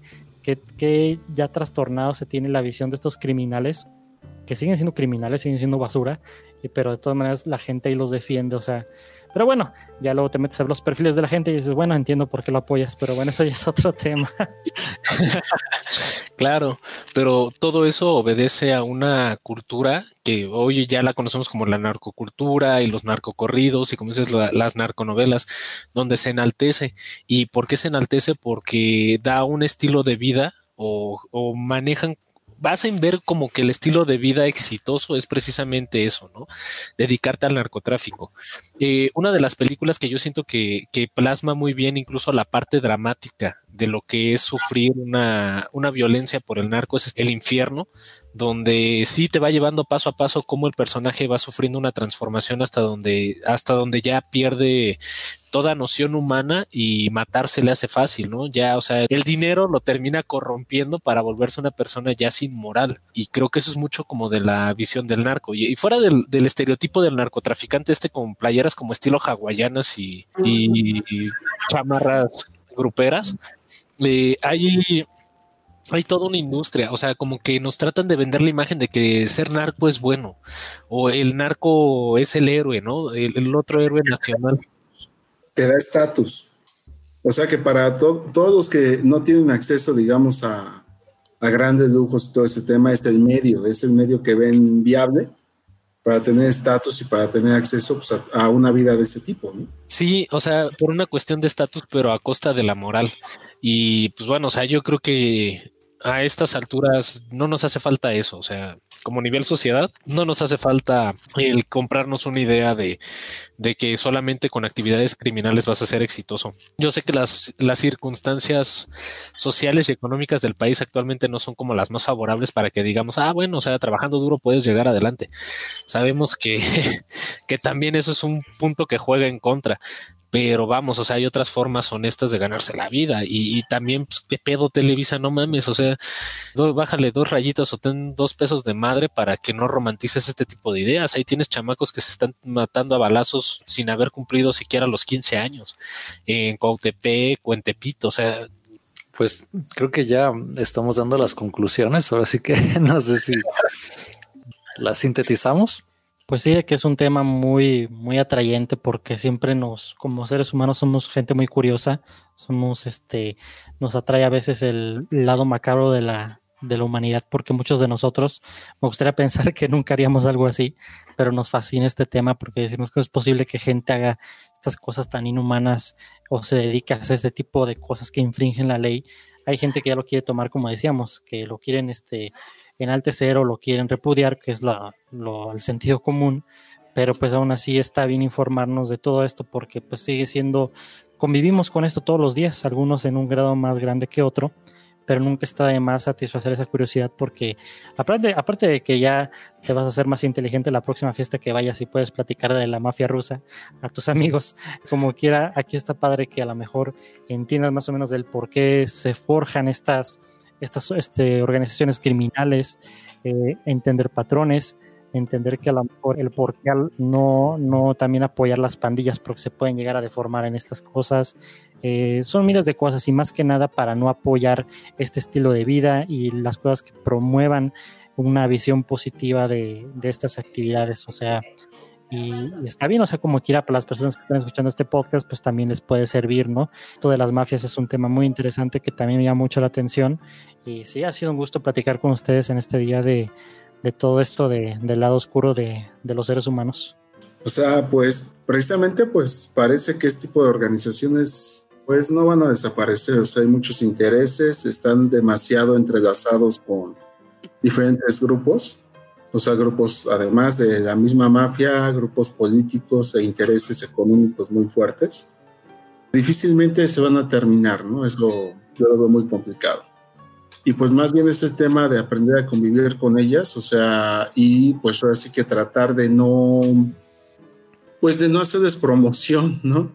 Precisamente porque a final de cuentas, de al menos eh, lo que nos toca ver en, México, pues normalmente las personas que entran a este tipo de, mafias, pues no terminan bien, son muy pocos los que acaban con esa idea de que van a tener el estatus y la vida, la vida genial que les pintan en, en, los programas de televisión. O sea, la gran mayoría pues termina muy mal, termina muy mal ellos y sus familias. Entonces, creo que el mensaje a transmitir es ese, o sea, de que pues, evitemos precisamente caer en las redes de estas mafias. Parece que hay otras formas de ganarse la vida, nos cuesta más trabajo, pero vamos a estar tranquilos y contentos. Yo, yo me sumo a todo lo anterior dicho. Gracias. Yo me sumo a lo anterior dicho y a lo que me refiero es, pues sí, no caer en el tema de la romantización de los grupos delictivos como una forma de generar estatus social o de que las televisoras, sobre todo las de canales abiertos, eh, presenten este tema como que es algo cool y es algo interesante y es lo, lo, lo bueno, ¿no? O sea, hay que tener criterio para discernir el bien del mal, como en todo, y también, o sea, hacer, hacer pues un llamado y también apuntalar, señalar tal cual a las, a las televisoras que sacan de este tema su contenido, sepan a qué sector de la población van dirigidos, quiénes consumen su contenido y hagan contenido de calidad. Y si van a hacer contenido de ese estilo, eh, si lo que buscan es fomentar en los ciudadanos este estilo de vida, pues adviertan las consecuencias y también este pues también hacer programas más educativos, ¿no? Que entiendan que, la sociedad se rige bajo esas normas del crimen organizado y que lo mejor que te puede pasar es aspirar a ese tipo de trabajo, ¿no? O sea, creo que estamos ya muy jodidos como país como para que todavía lleguen estas otras ideas. Bueno, yo, yo quería como ah, comentar, no soy criminólogo, pero a mí para mí la mafia me llama la atención porque como que de una simple pandilla que, que se juntan para hacer destrozos o para eh, ya traficar o, comprar y vender cosas robadas o incluso narcomenudeo. La mafia es como la digievolución, ¿no? es la digievolución de, de un grupo de hombres eh, armados que ahora sí están eh, organizados para eh, mover sindicatos, para ejercer violencia sobre una sociedad en especial, ¿no? Y a lo mejor México no tiene una mafia, o a lo mejor el término mafia no es usado como tal, pero lo que son los cárteles, ya cuando incursionan en actividades de tinte político o, social, y a lo mejor están inmiscuidos con grupos más, más urbanos que sí tienen control sobre negocios como la Unión Tepito o así, o que se pelean con ellos, eso ya tiene tintes mafiosos, ¿no? Y de hecho muchos sectores de, económicos mexicanos son, se dice que se comportan como mafias, ¿no? Si no pagas, no te dejan trabajar, no te golpean, pero no te dejan progresar. O, no permiten eh, la entrada de nuevos jugadores, eh, como por ejemplo los taxis, los camiones, los, los transportes, muchas veces eh, pues por cuestiones legales o porque tienen ellos ya protegido su gremio, ¿no? Entonces también se dice que el término es, son una mafia, ¿no? Eso es lo que me llama a mí la, atención. En una sociedad donde tú puedes llegar y hacer tu prosperar con tu trabajo, no existe la mafia, ¿no? Pero cuando hay una mafia, por más que tú le eches ganas, alguien te puede, ya existe la posibilidad de que alguien llegue y te y este te amenace física o económicamente, ¿no? O te ponga tapones mínimo. El famoso derecho de piso, ¿no? Ándale. Este, por ejemplo. Entonces es como, es como curioso, ¿no? Cómo se da esta, estas dinámicas de mezclando dinero y, comercio con tapones físicos o incluso ya este, obstrucción de la justicia. Eso es lo que a mí me llama la atención. Pero sí, como dices, todo empieza. Tenemos que desincentivar esto cuando, este, cuando nos lo topamos, ¿no? Ya sea no comprando sus productos, denunciándolo, eh, no romantizando estas, estas prácticas. Y pues bueno, ahora vamos a nuestra sección favorita que son las recomendaciones. Pues yo me voy a parte de lo que he estado platicando en este podcast, pues va a ser vámonos a los clásicos, desde la trilogía de, del Padrino, si quieren conocer un poquito de la mafia italiana, un poquito romantizada, pero pues aún así no, no pierde nada total para un enfoque más profundo, pues ya tenemos este podcast. Eh, también pueden, pueden ver, checar ahí por ahí la, por lo de Pablo Escobar y todo eso. La serie Narcos de Netflix, ya sé que tiene un nombre feo, pero pues ahí denle una oportunidad. Y la otra que les había comentado de la mafia rusa, que es Eastern Promises, esa la pueden checar también. Y de videojuegos, pues quizás como el que comentaba Richie hace rato, que el de Sleeping Dogs, eso está padre para conocer un poquito de las triadas chinas. Y sí, eso está padre porque al menos por medio de entretenimiento, pues te puedes informar y eso está más que bien para que pues puedas ahí llenar los huecos de tus, de tus curiosidades. Ah, pero Brian, hiciste referencia a una película al principio. ¿Cuál era? Ah, la de Goodfellas. Ah, ándale esa, mira. Es que para no repetir dos de la mafia italiana. sí, qué bueno que me la dejaste. no, pero si de algo, de algo, este, sabemos que sabes es de cine. Eh, sí, Goodfellas es yo creo que uno de los más acertados retratos de, la mafia italiana en los años pues, 80, mm, así en, los Estados Unidos. También, bueno, a mí se me ocurren de, mafia. Es raro, hay, hay muchas películas que tienen a los mafiosos como malos, pero no son de mafia. Entonces es, es como, como difícil, ¿no? Destilar aquellas que, que sí lo son. Pero bueno, yo me voy por Goodfellas y. Ay, tenía, tenía otra, la tenía aquí en la punta de la lengua, pero. A ver, saca la lengua para verla. sí, no, pero siento que hace falta una buena película acerca de los Yakuza y las triadas chinas. Yo eh, les quiero recomendar, bueno, The Irishman, que está, que es una de las películas más recientes en cuanto a mafia, y con Robert De Niro y este Al Pacino, que Al Pacino la vuelve a ser de mafioso. No, más bien habla como de toda la parte de sí de la mafia inmiscuida en el tema de sindicatos y sobre todo el sindicato de los transportistas, ¿no? Y todo el manejo político que tiene. Hay otra de este Clint Eastwood que se llama La Mula, que habla de cómo pasaban droga o ciertos cargamentos de droga de México hacia Estados Unidos. Y una más como de entretenimiento sería Snatch, Cerdos y Diamantes del director Guy Ritchie. Es muy buena película, ya saben cómo es, son las tramas de Guy Ritchie, muy entre la, entrelazadas. Como esa tiene otras dos, que es este Rock and Roll y The Gentleman que comentó Richie a lo largo del podcast. Pero yo creo que Snatch pone como la, la apuesta muy alta en el tema de mafias porque relaciona la mafia judía, la mafia, los gitanos también como una especie de mafia o más bien de, agrupación este, criminal, un promotor de box que lo que busca es ganar dinero y no le importa a, qué costo. Entonces, Snatch es una muy buena apuesta para temas de mafia donde nadie es bueno y nadie es malo, sino están inmiscuidos en una circunstancia de, situaciones donde el, primer, el principal protagonista es la suerte. Ahí se les recomiendo. Ya me acordé de mis recomendaciones. Eh, la primera es Los Infiltrados de Martin Scorsese. si, bien trata más acerca de la pelea, bueno, como de un juego de, espionaje entre la policía de Boston, de Boston, y de la mafia eh, irlandesa también. Está buena, ¿no? Porque ahí otro que siempre le hace de mafioso es este Jack Nicholson. Y vecinos, este, la mafia irlandesa también es, es famosa, sobre todo en la costa este, ¿no? Otra que vi hace poquito y también es como una, como una mafia que también fue como famosona, pero no tanto. Eh, los judíos y esta película de Diamantes en Bruto de Adam Sandler. Bueno, con Adam Sandler. Estuvo buena. Ese Adam Sandler es raro. Es como cuando, cuando lo dirigen bien, es bueno, siento yo. Cuando le echa ganas. Cuando le echa ganas. Pero cuando lo dejan hacer comedia y él a dirigir. Es el cometa Halley, güey. Una cada 30 mil años, güey. Sí. Y bueno, eh, otra que me fascina también, ya no es tanto de mafia, sino de sicarios.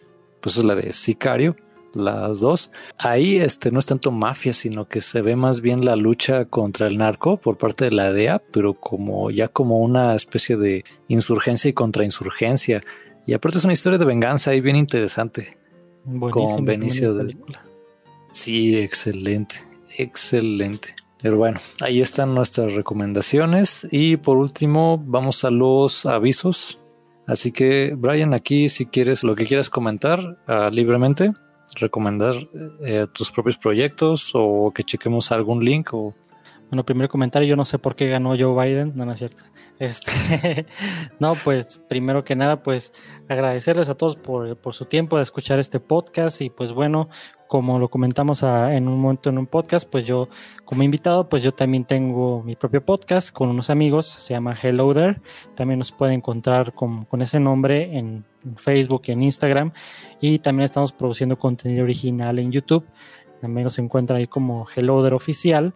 Y pues sí, si les, a ustedes les interesa el mundo del cine, de la TV, de la cultura geek, pues obviamente ahí en Hello There es, ya no le, lo queremos llamar la central de la cultura geek, ahí van a encontrar todo lo que ustedes necesiten.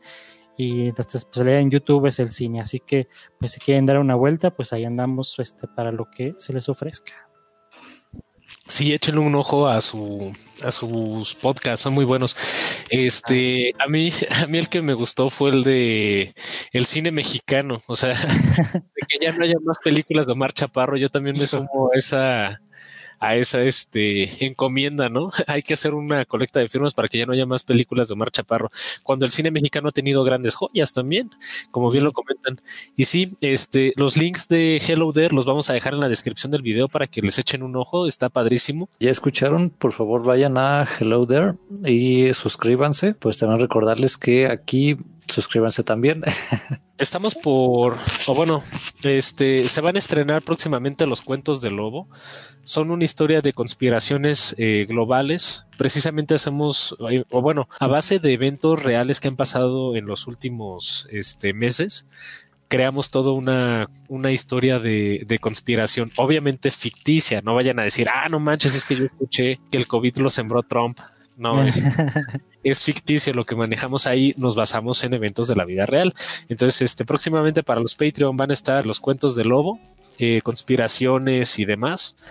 Ahí los van a poder escuchar, solamente para nuestros Patreon. Como dice Richie, regálenos like, suscríbanse a nuestro canal, eh, pulgar arriba, también likes en Facebook, Twitter y en todas partes donde se pueda dar un like, ahí regálenoslo. Sí, también recuerden que si quieren menciones aquí en el podcast y en las redes sociales, pues es un derecho que tienen como Patreon. También a noticias y votaciones de temas. Ustedes tendrán voz y voto que compartan. Y pues básicamente sería todo. Tenemos tema para el siguiente. Claro que tenemos tema para el siguiente, Richie. Me alegra que preguntes biomecanicismo. Exacto, ah, es cierto. Seguimos en noviembre modo turbo y este próximo tema biomecanicismo y la transhumanización. Vamos a ver precisamente el tema de cómo el hombre ha buscado eh, superar ciertas imperfecciones de su cuerpo humano mortal y este y limitaciones que tiene su propio cuerpo para llevarlo a otro nivel.